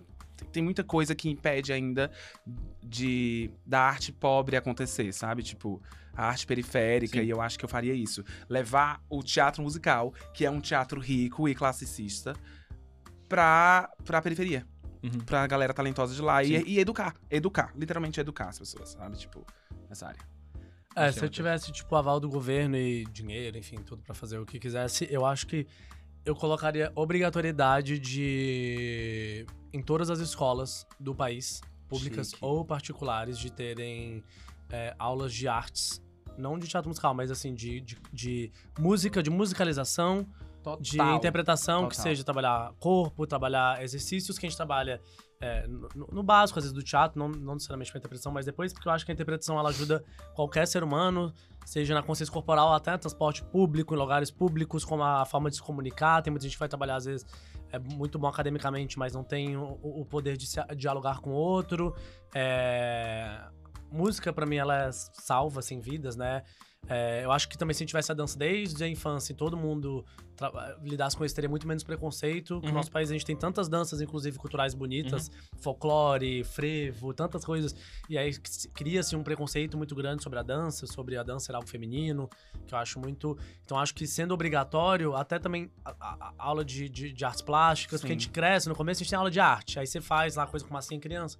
E, você vai, morrendo crescendo. com o tempo. É, né? isso vai Tipo, sendo deixado de lado, exatamente. Não só E as morrendo, escolas- mas desvalorizado, porque Então. teoricamente muitas pessoas Não é profissão, isso, né? Não é profissão, não é matéria de Ah. verdade. Nossa, você ficou de recuperação que de é- artes? Como assim? Arte? Ah, é aula vaga. As pessoas Porque não eu- têm essa, essa Ah. construção, né? E se as pessoas tivessem esse acesso desde criança, tipo, implantado, tipo, por exemplo, se eu tivesse feito na minha escola gratuitamente, tipo, é, teatro, dança e música, fiz. Mas não era, tipo, Sim. não era o mesmo, não tinha um investimento, Uhum, e, sabe? consistência. Não, Isso. E aí eu acho que se a gente fizesse desde o começo, todo mundo ia ter uma evolução dentro disso, entende? Tipo assim, você Inclusive aprender- cultural, É, não, sim, né? exatamente. De a galera ia exato. assistir teatro. de- E aí, quem realmente fosse virar artista já teria um contato com isso e saberia que quer seguir esse caminho desde muito mais cedo, então teria mais tempo para entender isso e fazer aulas aos poucos, em vez de chegar com 18 anos e do nada ter que lidar com o mercado e fazer um monte de aula, não sei o quê. Chique. já teria uma base muito maior, entendeu? Acho que culturalmente melhoraria o nosso país. E eu amaria também, por exemplo, coisa que eu sempre quis, assim, na minha vida, quem sabe, se um dia eu estiver velho e quiser fazer alguma coisa assim, mas ter também escolas focadas em artes. Tipo assim, sabe, sei lá, fora que você, pro, pra pessoa entrar, ela vai estudar na escola, mas ela tem que fazer uma prova de violino e só estuda na, na escola, todo mundo é artista. Sabe, assim, uma escola também para artistas. Também Sim. adoraria. É uma coisa separada, né? Tipo assim, pra alguém realmente que quer seguir isso, já dei, por exemplo, um amigo meu que tá fazendo circo lá fora. E a escola dele é de circo, então ele tem a- as turmas, as aulas normais da, da faculdade, mas ele. ou do ensino médio, mas ele é focado tudo no circo. Nossa. Pra já Tipo sair. uma Hogwarts de artistas. Pra já Então. sair, já trabalhar, exatamente, já trabalhar com isso. Então, tipo assim, caraca, você fez desde o começo ali da infância. Ah, você fala, quero isso, vou tentar na, na- naquela escola incrível que é tal, e se fosse ainda pública, tivesse. Enfim, eu acho que tem várias eh, situações. Cara, e né, muito que- bom você ter falado isso, porque, tipo, realmente eu sinto falta. Eu fui tentar fazer faculdade de música na Universidade Estadual. E eu descobri que a primeira fase era uma prova teórica de teoria musical. E, Não sabia. teoricamente, era pra eu ter estudado teoria musical na minha escola. Pra que eu tivesse preparado pra faculdade. Sim. Mas não tinha aula de teoria musical. Ou seja. Você tem que fazer por fora. por fora. E eu não tinha condição. Eu não tinha condição de pagar um, um conservatório, Mais uma, uma escola. Mais uma coisa. escola. Sendo que então, você, pra tipo assim, fazer pra de medicina, você teoricamente aprendeu as matérias ali na escola pro vestibular. E aí, Exato, de música, você não exato. sabe. E eu lembro que, que com Ah. 17 anos eu fiquei muito frustrado, porque, tipo, eu disse, mano, não tem. Eu não estudei teoria musical na minha escola, eu não tinha condição de pagar a, a- a- extra e eu não vou poder fazer, não vou poder fazer essa prova, sabe? Eu teria que passar mais tempo estudando pra conseguir fazer a prova, em- sabe? Em algum momento. É, aí eu- E eu fiquei muito puto, porque, tipo, mano, era pra ter tido. é, é, era pra eu ter estudado isso na escola, sabe? Tipo, ou ter feito o conservatório que as, que as crianças ricas fazem, sabe? Tipo. Elas podem fazer na atividade extracurricular delas, assim, no outro horário. Ah. Um- Não, e você desenvolver uma coisa na infância é muito mais então é fácil. do muito. Exatamente. Exatamente. E é muito, muito interessante isso, porque eu, eu acho que é uma frustração que muita gente tem, né? A gente sabe e reconhece nossos privilégios, o que a gente tem acesso, o que a gente pode fazer. E justamente tem muita gente que não tem acesso a nada disso, né?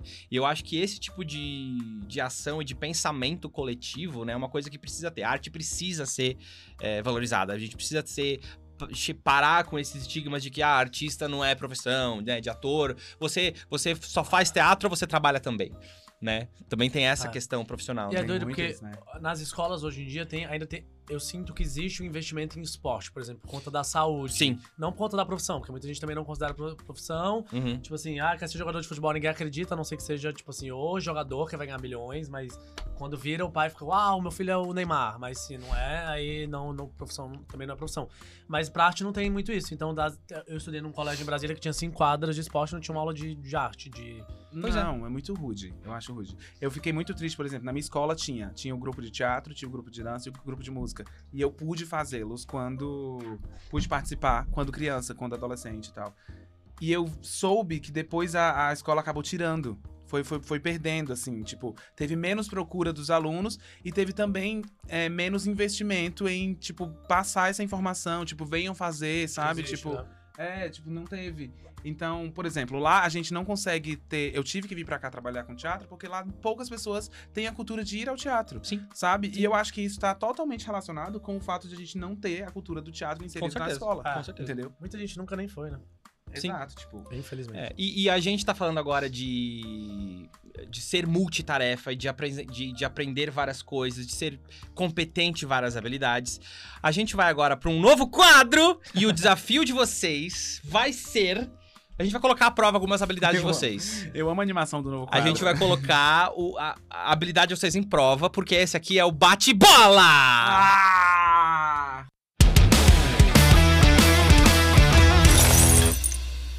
Valendo um presente misterioso ou dois reais. Olha, dois reais. O jogo é simples. Eu vou fazer uma série de perguntas pra um dos nossos dois convidados, vai ser uma vez de cada um. E a pessoa que eu perguntar Jogo. vai ter que responder um- a primeira coisa que vier na cabeça, na cabeça dele. Gente, eu sou. Porém, não é simples assim.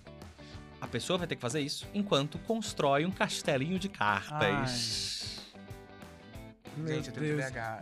Os dois com déficit de atenção. ó. É, os dois com déficit de atenção, tipo. Matheus, você começa. Ai, graças a Deus. É bom que eu ensaio. Deus do céu. Então, assim, ó. Olha que castelinho. Quem ganhar. Então, assim, ó, vocês vão fazer um castelo de carta, uma vez de cada um. No final das perguntas, quem fizer um castelinho de carta maior ganha o presente misterioso e a outra pessoa ganha dois reais. Eu tô focando em pelo menos Ai. responder. Pera aí. Quem- Meu Deus! Olha! Tem presente agora. A gente vai morrer. A gente vai brigar muito aqui, Sana. Não É, tem problema. Mas o Fica importante longe que tu vai, derrubar, tu vai Mas mexer essa mesa importante, pra derrubar minha carta. quer- que vocês não, a- não, não atrapalhem o amiguinho, É, não atrapalha. tá bom? Fique parado. Vamos lá! Podemos começar?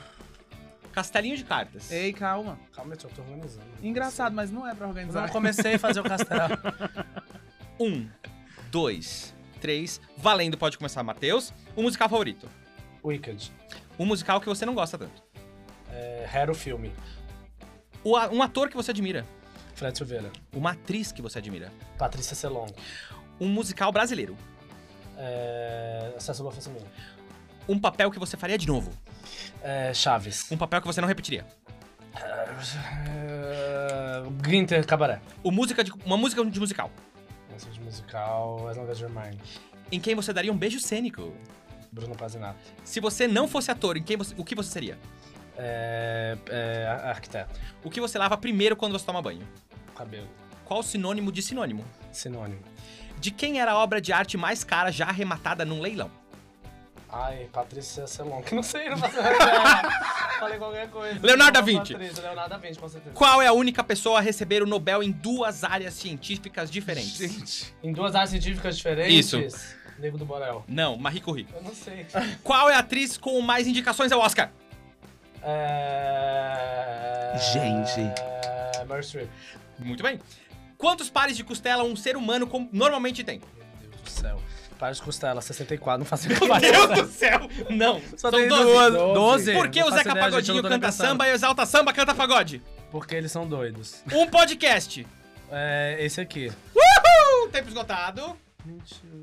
Muito bem. eu não vou conseguir responder fiquei nenhum. tão nervoso. Eu vou Ah! Não, mas. Foi boicote do Davi que eu vi na sua Não, foi não. Não, mas tem que responder assim que eu respondi. Foram três pares Você e um não- tetinho. coisa. Não, um qualquer tetinho. coisa volta no vídeo aí. Funcionou, tá tudo bem. Vai, Davi, sua vez. Eu não vou conseguir. Eu já tô tendo crise de ansiedade. Alguém me dá um eu Rivotril. Vai conseguir. crise, Amigo, você ansiedade. respondeu todas peibufo. Eu não consigo Como eu peibufo. falei que 64 costela. 64%. Então, É, que tinha umas coisas que eu não sabia. Aí eu... então, parece que vocês mandaram roteiro pra ele. Não mandamos. Tá. Não mandamos roteiro. Vamos lá. Cinco. Não, pera, eu tô desesperado. Ah! Calma, amigo, vai dar tudo errado. Eu não, tô... O fracasso subiu a cabeça. Ai, é do lá. Mickey. O fracasso Sim. subiu a cabeça. Vamos lá. Cinco, quatro, Ai, três, ah. dois, um. Começou, Davi. Eu não consigo. Seu musical favorito. É, é, é, é Bob Esponja. Primeiro musical que você assistiu. Gente, é Wicked. O musical que você dormiria na plateia. Fantasma da Ópera. Um cantor que te inspira. O cantor que me inspira? É. É... Ah, ganhou. é... O cantor que me inspira? Meu Deus. Daniel Caesar. Sonha em contracenar com. Com... Marina Rui Barbosa. Ok. Continua, continua. Vai, vai, vai, vai. Um sonho que você já realizou. Um sonho que eu realizei, fazer É. teatro musical. Em quem você daria um beijo cênico?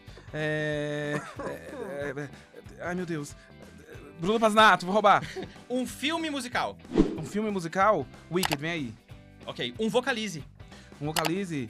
Lá, lá, lá, lá, lá, lá, lá. Ok. Fortaleza ou São Paulo? Fortaleza. Uma receita pra curar ressaca. Bolo de chocolate. Qual é o oposto da palavra oposto? Oposto? Isso, não sei. Qual animal produz o som mais alto? Uma narceja. Quê? Não, uma baleia azul. Pode ser. Em que ano os filmes deixaram de ser mudos? Eu não consigo fazer isso aqui. Vai? É, 60. Não, menos. Ou 53. Noven- eh, 1927. 27, é. Qual o menor e maior país do mundo? Eu não consigo. Menor e maior? O menor e o maior. O maior país do mundo é a Rússia. E o menor? E o menor é o Japão. Ah! Não, eu não sei fazer isso! Continua, Eu continua. não tenho um castelo de areia! Quem pintou Guernica? Quem o quê? Quem pintou Guernica? Guernica? Eu não lembro! Pablo? Picasso! Por quê? Por quê?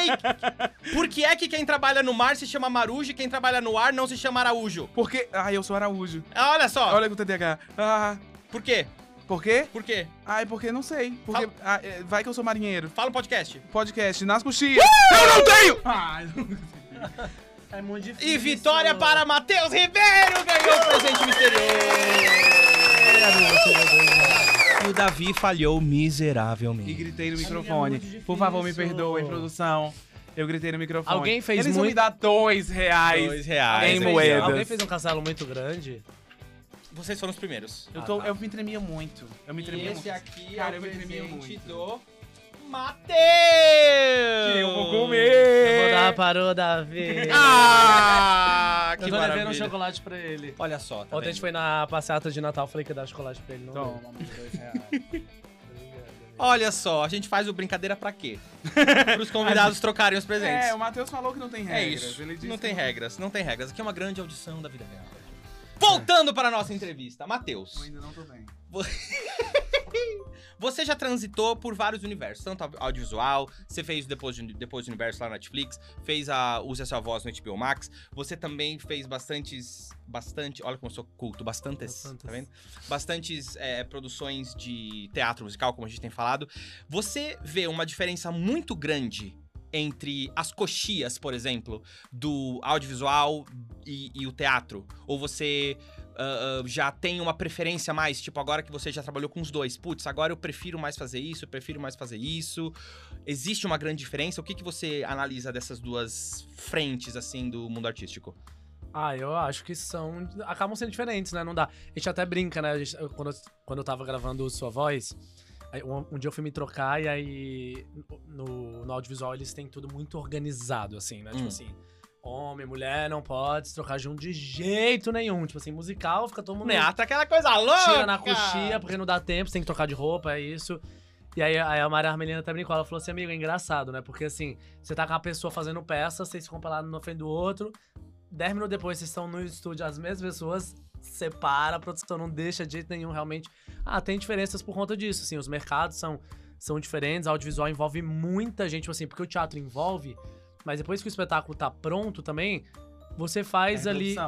É, tipo assim, tem a pessoa ali da técnica, tem o camareiro, tem aquelas pessoas que você tem, mas tem muita gente que faz as funções muito separadas do outro. No, no audiovisual, você também te- tem contato com muita gente, né? Porque vem a mulher do. Da, ah, deixa eu tirar foto pra ver se tá igual da con- continuidade. Ah, tá igual. Aí maquiador, aí eu não sei o que, aí o diretor, aí o cara da arte vem. Vem, explica você tem que pegar o copo assim, porque não sei o que.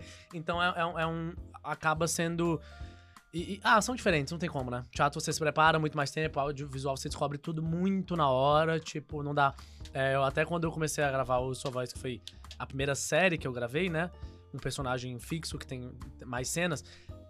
Eu, eu, eu criava coisa em casa, ai, quero fazer a cena assim, vou trazer esse gesto pro personagem. Chega lá na hora, você descobre que a câmera tá não sei aonde, você Não. é. entra lá de trás andando e tem que entregar uns tecidos. Eu lembro muito de- desse dia. Eu fui- preparei uma aula. Eu falei, ah, ele tá dando aula, ele tá lá na frente do- da sala. Eu já sabia como era o cenário da sala. Ele vai estar dando aula, não sei o quê, falando do máximo ali do vinagrete e tal. Chegou na hora da cena, começa lá atrás, a câmera começa de costas pra mim, eu tô entregando uns panos pros alunos falando um texto. Depois já tá, sabe assim? Então você não tem como ficar preso a uma coisa. Já o teatro não, né? O teatro, Teatro é ela- vivo, né? É, é, não, e também é a, rece- a pe- a repetição, né? Uhum, Você vai descobrindo o que, que é melhor. Esse aqui passa mais essa ideia, esse aqui talvez não. Se eu ficar de lado é melhor do que se eu ficar diagonal. E audiovisual você vai entendendo. Tem as coisas da câmera também, né? Tipo, de não olha que é mais um personagem ali dentro. Ah, eu acho, eu acho bem diferentes, assim. Tem muita coisa da espera, né? Audiovisual a gente espera muito, às vezes chega muito Até cedo. chegar a hora da cena, até, Até- chegar a hora da gravação. É, já aconteceu de chegar muito cedo e gravar de tarde. Tipo assim, ficar a parte da manhã inteira e não, não ser minha cena e depois gravar, tipo. Então acaba sendo bem diferente, né? Eu É. acredito. E, Davi, você tem vontade também em transitar entre os dois projetos? Ou você quer permanecer como ator, se consolidar enquanto ator? Ou talvez arriscar em alguma área de produção, direção, alguma coisa assim? O que, que você vê no seu futuro? Cara, eu vejo muita coisa. Eu vejo tudo isso aí. Assim, eu sou muito, eu sou muito disposto a experimentar, sabe? Hum. Tipo, eu quero muito conhecer teatro, é, teatro, o audiovisual. É, o teatro musical é recente na minha vida, então Uhum. tipo assim, ah, tipo de verdade, né? Sim. É, Então, tipo assim, eu sou muito de experimentar e eu quero realmente experimentar todas as coisas. A minha mãe diz assim: ah, eu vejo, eu vejo que um dia você vai ser um grande diretor. E eu já me arrisquei em outros projetos a- a- a, Dirigir? a dirigir, a produzir, eu já fui produtor, né? Então, tipo assim, eu gosto de estar visitando. E eu me vejo muito nesse lugar, com certeza. Eu quero encerrar minha carreira, talvez, sendo um grande diretor. Eu tenho muito essa, essa prospecção, assim, sabe? Uhum. E sim, eu quero, eu quero descobrir mais a, a minha- as minhas possibilidades com a música, com a fono, sabe? Com fonografia, né? Eu Uma pensei coisa que você ia assim. falar fonoaudiologia. Então. pensei durante um Não, segundo. não, não. Eu, É. né, gente, Quero ser Quem fono. sabe, é, tudo pode acontecer. Ah, sei lá, tudo tá acontecendo, né? Eu posso estudar. Beijo na Lu.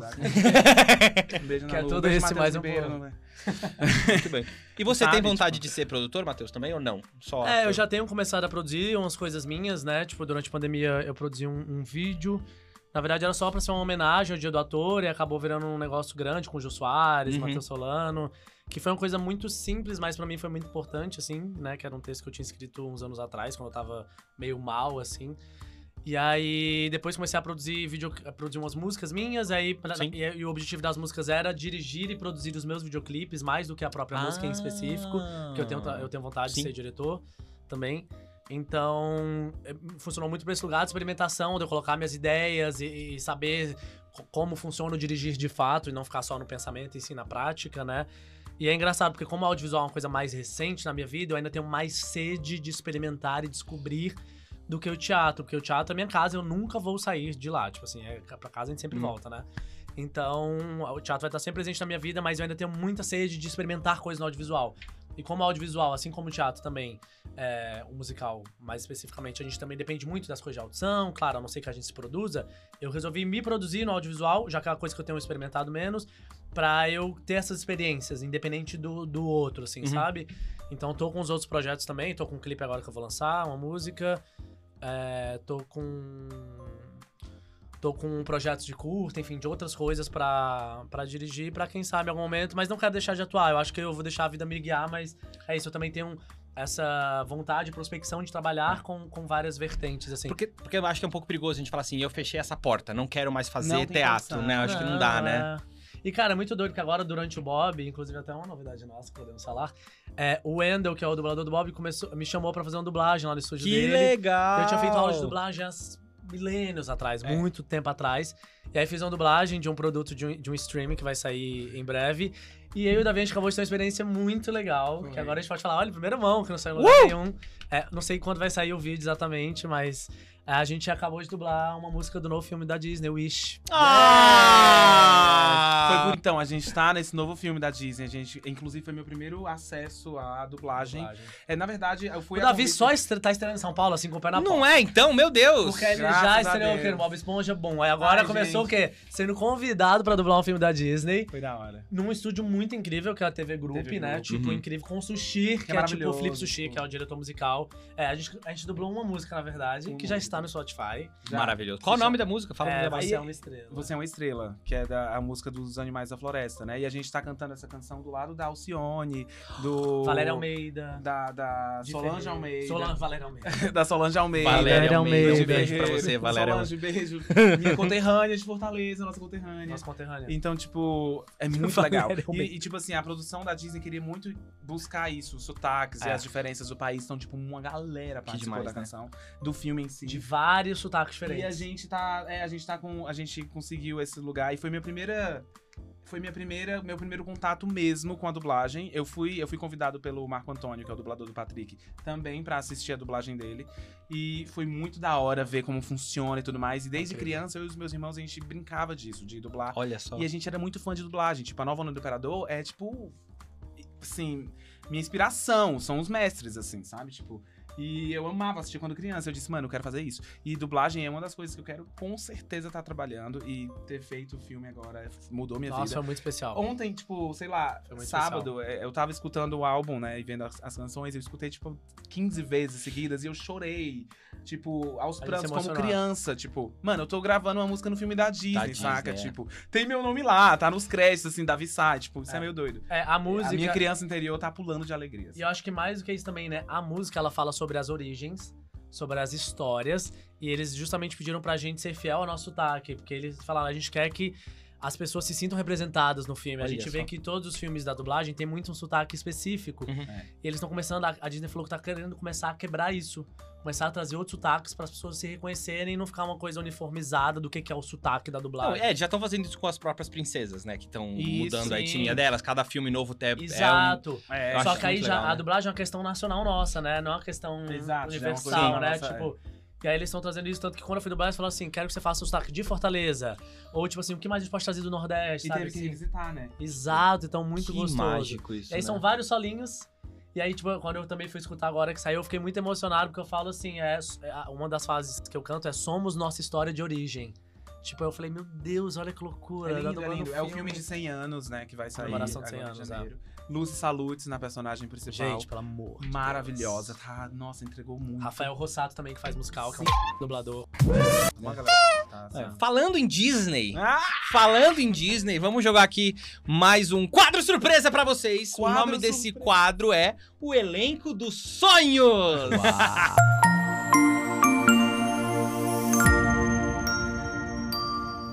Então vamos lá, a gente tá falando de, de Disney, tá? Vocês falaram do filme. A gente quer agora que vocês façam um casting de alguns musicais. Casting. Beijo, Marcelo cast de- beijo, Zé. Beijo, Gisele. Beijo, de alguns musicais, alguns deles são da Disney, por isso que eu fiz esse gancho mágico especial. Ah, aqui tá. o, o- o- o apresentador tem os seus talentos. Amei, a gente fala uma coisa, ó, já puxa pro Ganchos, outro. ganchos, ganchos. Vamos lá, Ah. Davi, você vai começar, Ai, tá. tá bom? Quem você faria, quem você colocaria, quem você escalaria pra fazer Frozen no Brasil? Ai, Frozen. Eu sou apaixonado por Frozen. Elsa, Frozen. Elsa. Ana Lu Pimenta. Por favor. Não tem como. Ana, Ana. Ai, ai, ai. Meu Deus. Ai, Pamela Rossini. ok? Christoph, Christoph. O Christopher Cara, Plummer. Christoph da Broadway foi um ator preto e eu acho isso sensacional. Hum. Ah, tô colocando a minha Elsa preta também, né? Então eu vou carregar esse lugar. Eu vou colocar o Caio Giovanni. maravilhoso. Caio Giovanni. Maravilhoso. Olaf, Olaf. Cara, uma. na- Eu vou copiar na Broadway. Na Broadway, eles, é porque eles revolucionaram com Frozen na Broadway, Uhum. né? Tipo assim, eles Ah, trouxeram de quebrar personagens. os padrões, É, de quebrar né? os padrões e tal. E eu vou colocar Vânia Canto com o Olaf. Nossa. Porque lá na Broadway teve uma atriz que fez o Olaf. Nossa, arrasar. E tipo, Vânia Canto. Vem aí. Maravilhoso. Vânia Canto! Beijo, te amo. É. Hans, Hans. Hans, ai. Príncipe, vilão. Pode ser um padrão. Rodrigo Ro- Filgueira. Rodrigo Figueiras. Rodrigo Figueiras. Pode ser um padrão. maravilhoso. Canta super bem. é vilão, bonito, aqueles. ah. Príncipe, vilão, pode ser um E padrão. nunca vimos o Rodrigo de vilão. Ah, é? Não lembro. Fica aí a dica, hein? Viu, Fica Rodrigo? aí a dica. Se prepara. Matheus, meu Aladim Deus. no Brasil.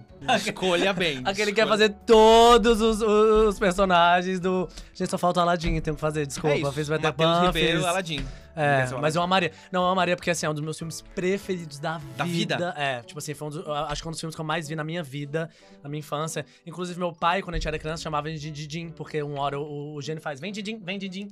Tipo, brincando de cachorro. Então ele falava, quando a gente era muito pequeno, ele falava, vem, Didinho, vem, Didinho, tipo, zoando a gente. Ah, É, só por isso, pra mim. A gente ama, a gente ama. Não, meu pai sabe de qual. Meu pai, meu pai, eu acho que era mais fã do que a gente, ele botava pra gente ver mil vezes, assim, os filhos. você de, de, de Alasmin. De Alasmin. De Alasmin, eu posso ser Alasmin. Alasmin. Alasmin. Alasmin. Cara, mas tem uma galera muito talentosa também. Tipo assim, Vitinho de Recife faria muito Nossa, bem. Vitinho. Quem mais? De... Sim. Jasmine. Vamos alternar, gente, fazer todo mundo. Jasmine. Cara, eu amaria. Carol Botelho. Hum. Eu amaria. Nossa, tinha uma pessoa muito. Aqui, um um nome na minha cabeça, assim, muito forte. Cara, a Ma- a Mari também faria bem. A Mari fez Peterman comigo. Sobrenome, que eu sou ruim de nomes. Mari. Maravilhosa. Pequenininha, que era cover da Carol. Mari maravilhosa. Legal, Mara maravilhosa. Mari maravilhosa, ok. Ai, meu Deus. Ai, Mari, calma, já vou lembrar o sobrenome Tá. dela. Gênio. Gênio! Meu Deus. Cara, acho que Danilo de Moura, né? Porque Certo. assim, eh, mas eu sei que o Ti também amaria fazer, Tia Brava, amaria, Maria, mas assim, que normalmente na Broadway é uma pessoa preta, né? Uhum. Então acho que É, Danilo um de sonho, Moura. tipo, o gênio também é um personagem eu acho um sonho muito. meu, mas... eu, eu acho a energia enfim. muito do Danilo, assim, tipo, acho que ele arrasaria. E Jafar. Jafar. Cara, tem uma pessoa que eu acho que faria muito bem. Assim, eu nunca vi um musical na íntegra, eu vi uns números só. Mas eu acho que quem faria bem, assim, pensando em perfil, em trabalho de ator, é o Patrick Amstalden. Que é grandão, tem uma voz muito grave, muito bom ator. eu Acho que Pra fazer o Jafar, acho que tem um peso bem da hora pra fazer. Eu acho que faria bem, é. No conceito de vocês. No consenso de vocês dois. Ribeiro Terceira Sa- montagem. Ribeiro Sacast. Ribeiro Sá Casting. Terceira montagem de Rent no Brasil. Uau! Terceira montagem de Rent no Brasil. Mark. Ai. Vocês conhecem Rent? Ra- conheço, ma- conheço. Acho que é um dos, desses três é o que eu mais conheço. Mark, Mark. A gente se bota no meio desse Pode, cast, claro bota que a Maria sim. fazer Rent também. Ah, é? Faz, escolhe. Mark? Eu faria Mark, Mark. aí eu te botaria de Roger. Eu sou entendeu? Roger. Fechou. Tipo, a gente faria Mark, Mark, Roger. Roger. Mas se não for a gente, quem a gente escalaria? Ai, não sei Mark não. Roger. Tô- Então vamos, depois a gente, a gente Eu já sou apegado ao Christoph, por exemplo. Sim. E ao Olaf, mas a Olaf é da Vânia. E aí o Mas Christoph- pensa que você vai dirigir Frozen no Brasil quando vier. Uau! amor. Aí, ó. Nossa, ele foi. Nossa, mudou minha vida aqui. Não, mas Ranch a gente dirige e faz. Não. Mas, ó, chamar uma... Pode ser uma coisa um pouco mais Por enquanto, a gente vai independente. passar Uma pros coisa... maus, depois a gente volta nesse pra Tá bom. as Fechou. pessoas. Mimi. Mimi. Cara, a Ingrid já- já arrasou, né? de- Cara, a Ingrid arrasava Arrasou muito. Repete. A Ingrid... Não, acho que também seria legal ver outras pessoas. Tá. A não ser que ela falasse, quero fazer de novo. Ok. Aí, Vem. Mas se fosse uma pessoa nova, quem eu botaria? Botaria... Vamos passar pro outro? A gente volta? Que eu também acho difícil. Sem É problema. Tô difícil, pensando, né? tô pensando. Angel. Angel é uma, Angel. é uma puta Tem que ser responsabilidade uma atriz também. trans pra mim agora. Olivia. Olivia. Acho que Olivia É tem a que ser... Olivia que Tem fez que ser. Brenda Lee. Gente, maravilhosa. Deixa eu, pensar, acho. deixa eu ver se eu penso mais alguém. E também eu acho que seria muito incrível conhecer outras atrizes trans. Acho que a gente conhece muito poucas Sim. e tinha que ter mais atrizes no mercado, sabe? Trans, tipo. Inclusive, obrigado, Núcleo, por fazer Brenda Lee, Não, apresentar Brenda Lee. tantas atrizes. Brenda Lee. Não. pra gente. Trabalhão. É. Collins. Collins. Collins. Caralho. É difícil, né? Agora a gente Ai. sabe o que os produtores de casting fazem. Não, é muito difícil. os muito produtores de difícil. elenco estão. Mas é porque fácil. Rent é difícil, né? Rent é maravilhoso. Nossa. O meu musical favorito é Rent. Eu Ah, é? amo, eu amo. Rent é Rent. maravilhoso. Eu respondi qualquer coisa. Eu não é? fiz em Brasília, quando eu vim fazer cabaré, eu tava estudando Rent. Por isso que eu já tava familiarizado com salto alto Uhum. e eu tava fazendo pra Angel na época. Tava, Olha lá. a, a montagem acadêmica. Mas é marketing. Marketing é legal. assim. É, mas eu era muito novinho também, enfim, eu fiz a, fiz a audição de Angel. Ah, difícil. Collins. Cara, que Collins, difícil, Collins. Collins. Porque é uma voz muito grave, né? Presente também. Tem que ser muito bom ator, porque tem cenas difíceis com a Angel, né? Tipo. Collins, a gente abre a audição? Abre a audição. É, cara, a primeira pessoa que eu pensei aqui foi Renato Caetano. Boa. Boa! Grave, Amigo, boa! é. Não, boa mesmo. Ah, tipo, ela- arrasou. Boa. A gente abre a audição primeiro- pros covers, então. Arrasou. Boa. Pros Renato covers, Caetano. gente- beleza? É. Joanne Marine. Ai, sabe o que eu amaria? Desculpa, gente, Bel Lima e Bruno Pazinato. Ah, Por maravilhoso. favor, gente, a Bel fazendo Maureen, e eu queria o contrário. Eu queria a Bel fazendo a Maureen e a Bruna fazendo a Joanne aqui, ó. Osso. Eu acho que elas iam arrasar. Eu acho que ia vender. que Podiam terminar, nem brigado nesta Faltou a, temporada. Mi- a Mimi, né? Faltou a Mimi que vocês não Faltou a decidiram, né? Mimi. Só a Mimi? Cara, Só faltou a Mimi. É porque a Ingrid Ah. me pegou. Faz o pensando. recast vamos, vamos, dela. é, vamos Mantém convidar de novo ela. a Ingrid. Vamos, custa. Cara, eu acho que. É. Ele não quer. É, tá. Ingrid, o problema Não, eu amo a Ingrid. Eu amo. E ficou bem claro não, aqui mas que o como a gente tá Matheus... como a gente tá trazendo É, não, elenco é, novo, tá, eu acho também legal ver outras tá bom. pessoas, sabe? Tipo. é, Traz a Ingrid de assistente de direção. Que ela já ótimo. fez. Olha isso. Sabe um pouco da vivência do outro. Cara. E ela é A Mimi. Comi, comi, comi, comi, comi, comi. Não consigo. Ah, consegue. Não consigo, não sou capaz não de tá opinar. vindo, é que não tá vindo na minha cabeça, tipo... Põe a Ingrid e a gente abre a audição pra, pra abre a cover. audição, Tá. pra Até mim. o final desse podcast eu vou lembrar de alguém É. falar o nome. pra Você não tá satisfeito com abrir a audição do, do Mimi, né, Matheus? Não, mas vai, deve ter alguém que a gente conhece que deve ser muito é. a cara da Mimi. A própria Carol Botelho, tipo assim, mas ela era cover, né, da Ingrid também. É que ela tipo, só tá em mas cartaz eu não- com, com Aladdin, né? não Ah, é, ela já. já. Ah, é verdade, Já a gente não tá, pensa a assim, gente ó. não pode... Não pode, não pode, não pode. Pra terminar, a gente tem uma pergunta muito especial que foi enviada pela nossa... Enviada? Foi enviada... Cara, sabe o que eu botaria pra fazer Mimi? Quem? Pensei agora uma pessoa com a Maria. Quem? Gabriela de Greco. Gabriela de Greco de a, Mimi. A Gabriela de Greco de Mimi. Eu, gente, sou muito fã, tipo, eu amo o trabalho da Gabi. E ela fez poucos musicais, assim, grandes aqui Merece no uma oportunidade melhor, uma Não, maior, ela, assim, ela mais destaque. arrasa, arrasa, ia arrasar, eu acho, de Mimi. Então, beleza. Já fizemos o nosso casting dos nossos. Do, aliás, Sonhos. vocês fizeram os castings dos musicais de sonhos de vocês. E agora, é.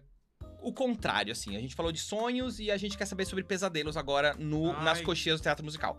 Vocês já sofreram alguma ah, situação inusitada, assim? Alguma coisa que deu errado? Alguma coisa que você falou assim. Morreram de vergonha, assim, pagou mico, assim, lá nas coxias, que vocês queriam que ninguém soubesse Ah. mas que agora vocês vão expor para todo o Brasil Ai, saber.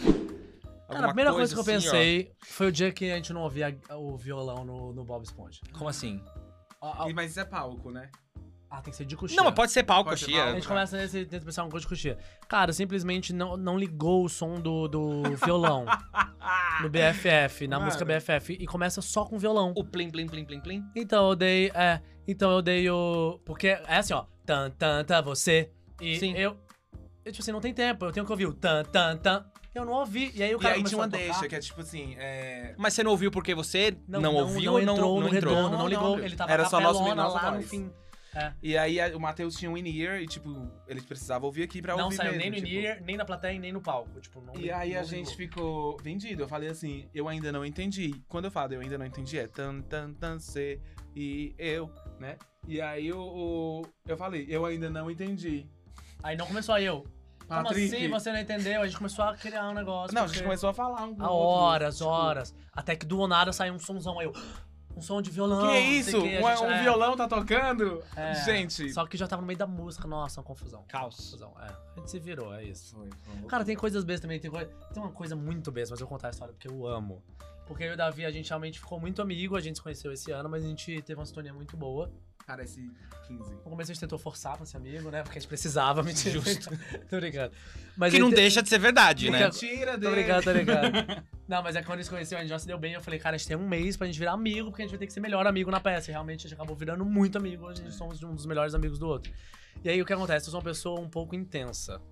E eu sou um pouco. Eu pego muito forte, eu cutuco Ai, forte, é eu tenho isso. E eu tento me controlar, eu já, eu já diminuí com o passar dos tempos. Porque eu já recebi até amigo meu assim, amigo cutuca muito forte. Nossa, em muito cena. em cena, em cena, é, É. em cena. No, teve, uma, teve uma vez, ele falava assim, Patrick! Eu ficava desesperado, porque o mundo vai acabar, não sei o que. Ele, Patrick! A mão veio nas minhas costas. Eu fazia assim, ó. Léo Bahia já sofreu porque também no chacrinha comigo. Ai, nossa, foi assim, a mão aberta, seca no meio das costas. Sou um pouco bruto. E o Patrick jamais podia sentir aquela dor.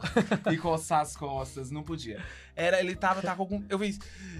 Mas aí Foi a alma. tem eu uma hora que eu virava. É a- eu amo essa história. Porque eu virava a cabeça do Davi. Eu amo. Eu, eu virava a cabeça do Davi assim, ó. Bum! Não Tipo verdade, agora, né? Fiz de verdade. Mas eu virava assim, e aí o Davi virou um dia e falou assim: Amigo, é muito forte, tá saindo a minha maquiagem. É que a gente olhava, eu tava, ele tava em cima de mim, eu aí ele fazia olhava. assim, ó. E eu fazia também. Aí eu fazia aqui, ó. Bum. E voltava. Só que eu pegava muito. Ele falou, amigo, pega menos. Ele tá fazia assim, sabe? Tipo. E eu dizia. Aí uma vez eu comentei na coxinha, tipo, amigo. Aí porque você pega no meu rosto todo, a minha Tá tirando a maquiagem, maquiagem. vai toda na sua mão e tal, não sei o quê. Aí eu falei, tá bom.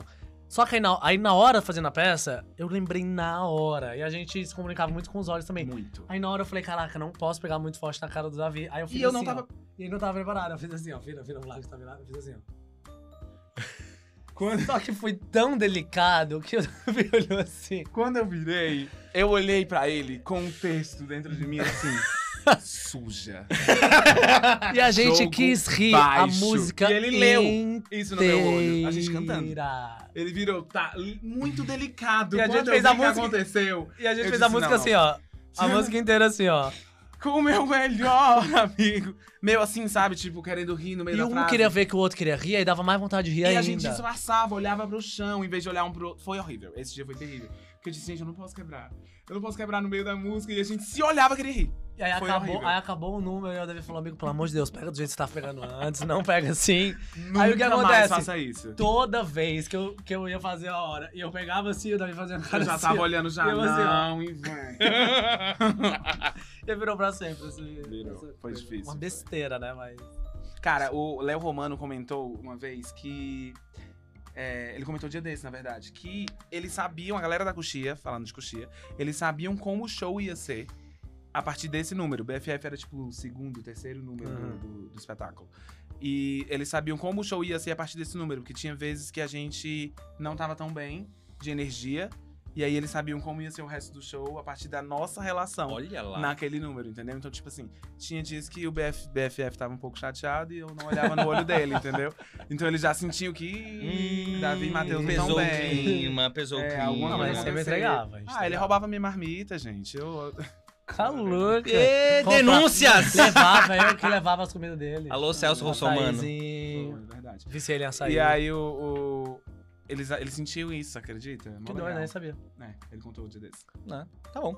Agora, pra terminar, a gente tem ali uma pergunta muito especial que foi enviada de cartinha pra nossa carta postal, nossa caixa postal, especialmente pra você, Matheus, que foi enviada de, pela nossa querida Gil Malen, nossa diretora coreógrafa maravilhosa, Ah, amiga, pessoa Eu incrível. amo, eu amo, eu Ela amo. pediu pra você explicar a teoria do chocolate. Uau! Primeira vez documentada a teoria do A chocolate. teoria Sabe, do né? chocolate. Não. Talvez eu saiba. Né? Gente, é uma, é uma besteira, mas é porque o que acontece? Na época que a gente fazia 60, é, é que eu amo psicologia, eu amo pensar sobre, enfim. E aí eu queria uma teoria pra explicar como eu vejo a sexualidade. Uhum. Porque as pessoas, as pessoas colocam, ah, é, existe gay, hétero, bi, aí eu escuto muito gay falando, ah, não, todo mundo é bi, mas aí a gente vai se moldando, aí os héteros, sei o quê. Aí eu escuto muito hétero falando, não, todo mundo é hétero, aí a sociedade corrompe, vira gay.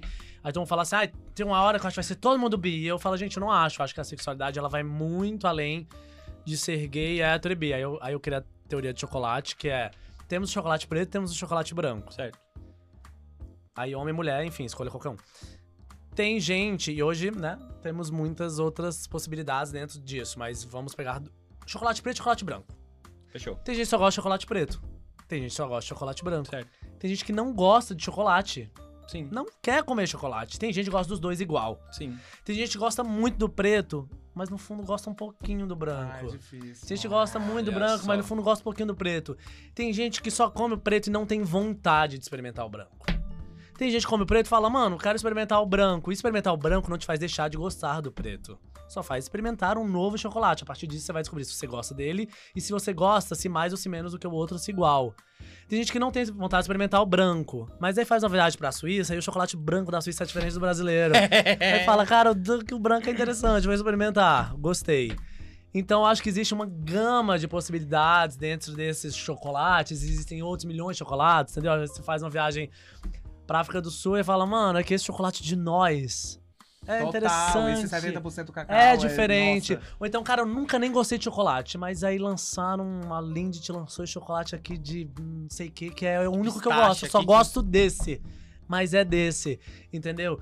Daí eu acho que cada um, a forma que as pessoas falam dessas sexualidades e o quanto gostam. Porque como a pessoa gosta muito do preto, às vezes ela só gosta um pouquinho do branco, ela finge que nem gosta do branco, entendeu? Tipo, mas às Sim, vezes é. come escondido, entendeu? Tipo, eu acho que existem muitas variações dentro disso. Então eu não concordo que a pessoa é só gay. Só que eu, eu realmente acho que tem pessoas que podem só gostar de um e tá tudo bem. E também podem não querer experimentar. E experimentar também tá tudo bem. Sabe? Eu acho que existe uma gama. Pra mim é isso. Arrasou. A teoria Faz do sentido. chocolate. Maravilhoso. E nesse clima, a gente chega ao fim de mais um programa nas coxias. Muito obrigado, Davi. Muito Ah, obrigado, Matheus. Um prazer Obrigado, gente. enorme ter vocês com a gente aqui, tá? Vocês estão convidados a voltar sempre que vocês quiserem. Por vocês favor. a brilhantarem aqui a nossa mesa nas coxias. E inspirar todo mundo que queira seguir essa, essa, essa carreira de teatro, essa carreira de audiovisual, essa carreira de produção, de, enfim. é, o nosso objetivo do Nas Coxias é realmente trazer, trazer pensamentos e questionamentos de pessoas que consomem teatro, teatro musical, que vivem teatro, teatro musical, que não vivem, que admiram as pessoas por algum outro motivo, né? Então, de verdade, muito obrigado por vocês terem concedido um pouco do tempo de vocês pra virem aqui. De verdade. E eu só tenho realmente a dizer que vocês são muito bem-vindos a retornar, tá? Porque aqui nesse obrigado, podcast nós somos alegres, perfeitos e fortes. Uau. Muito obrigado! Realmente. Obrigado!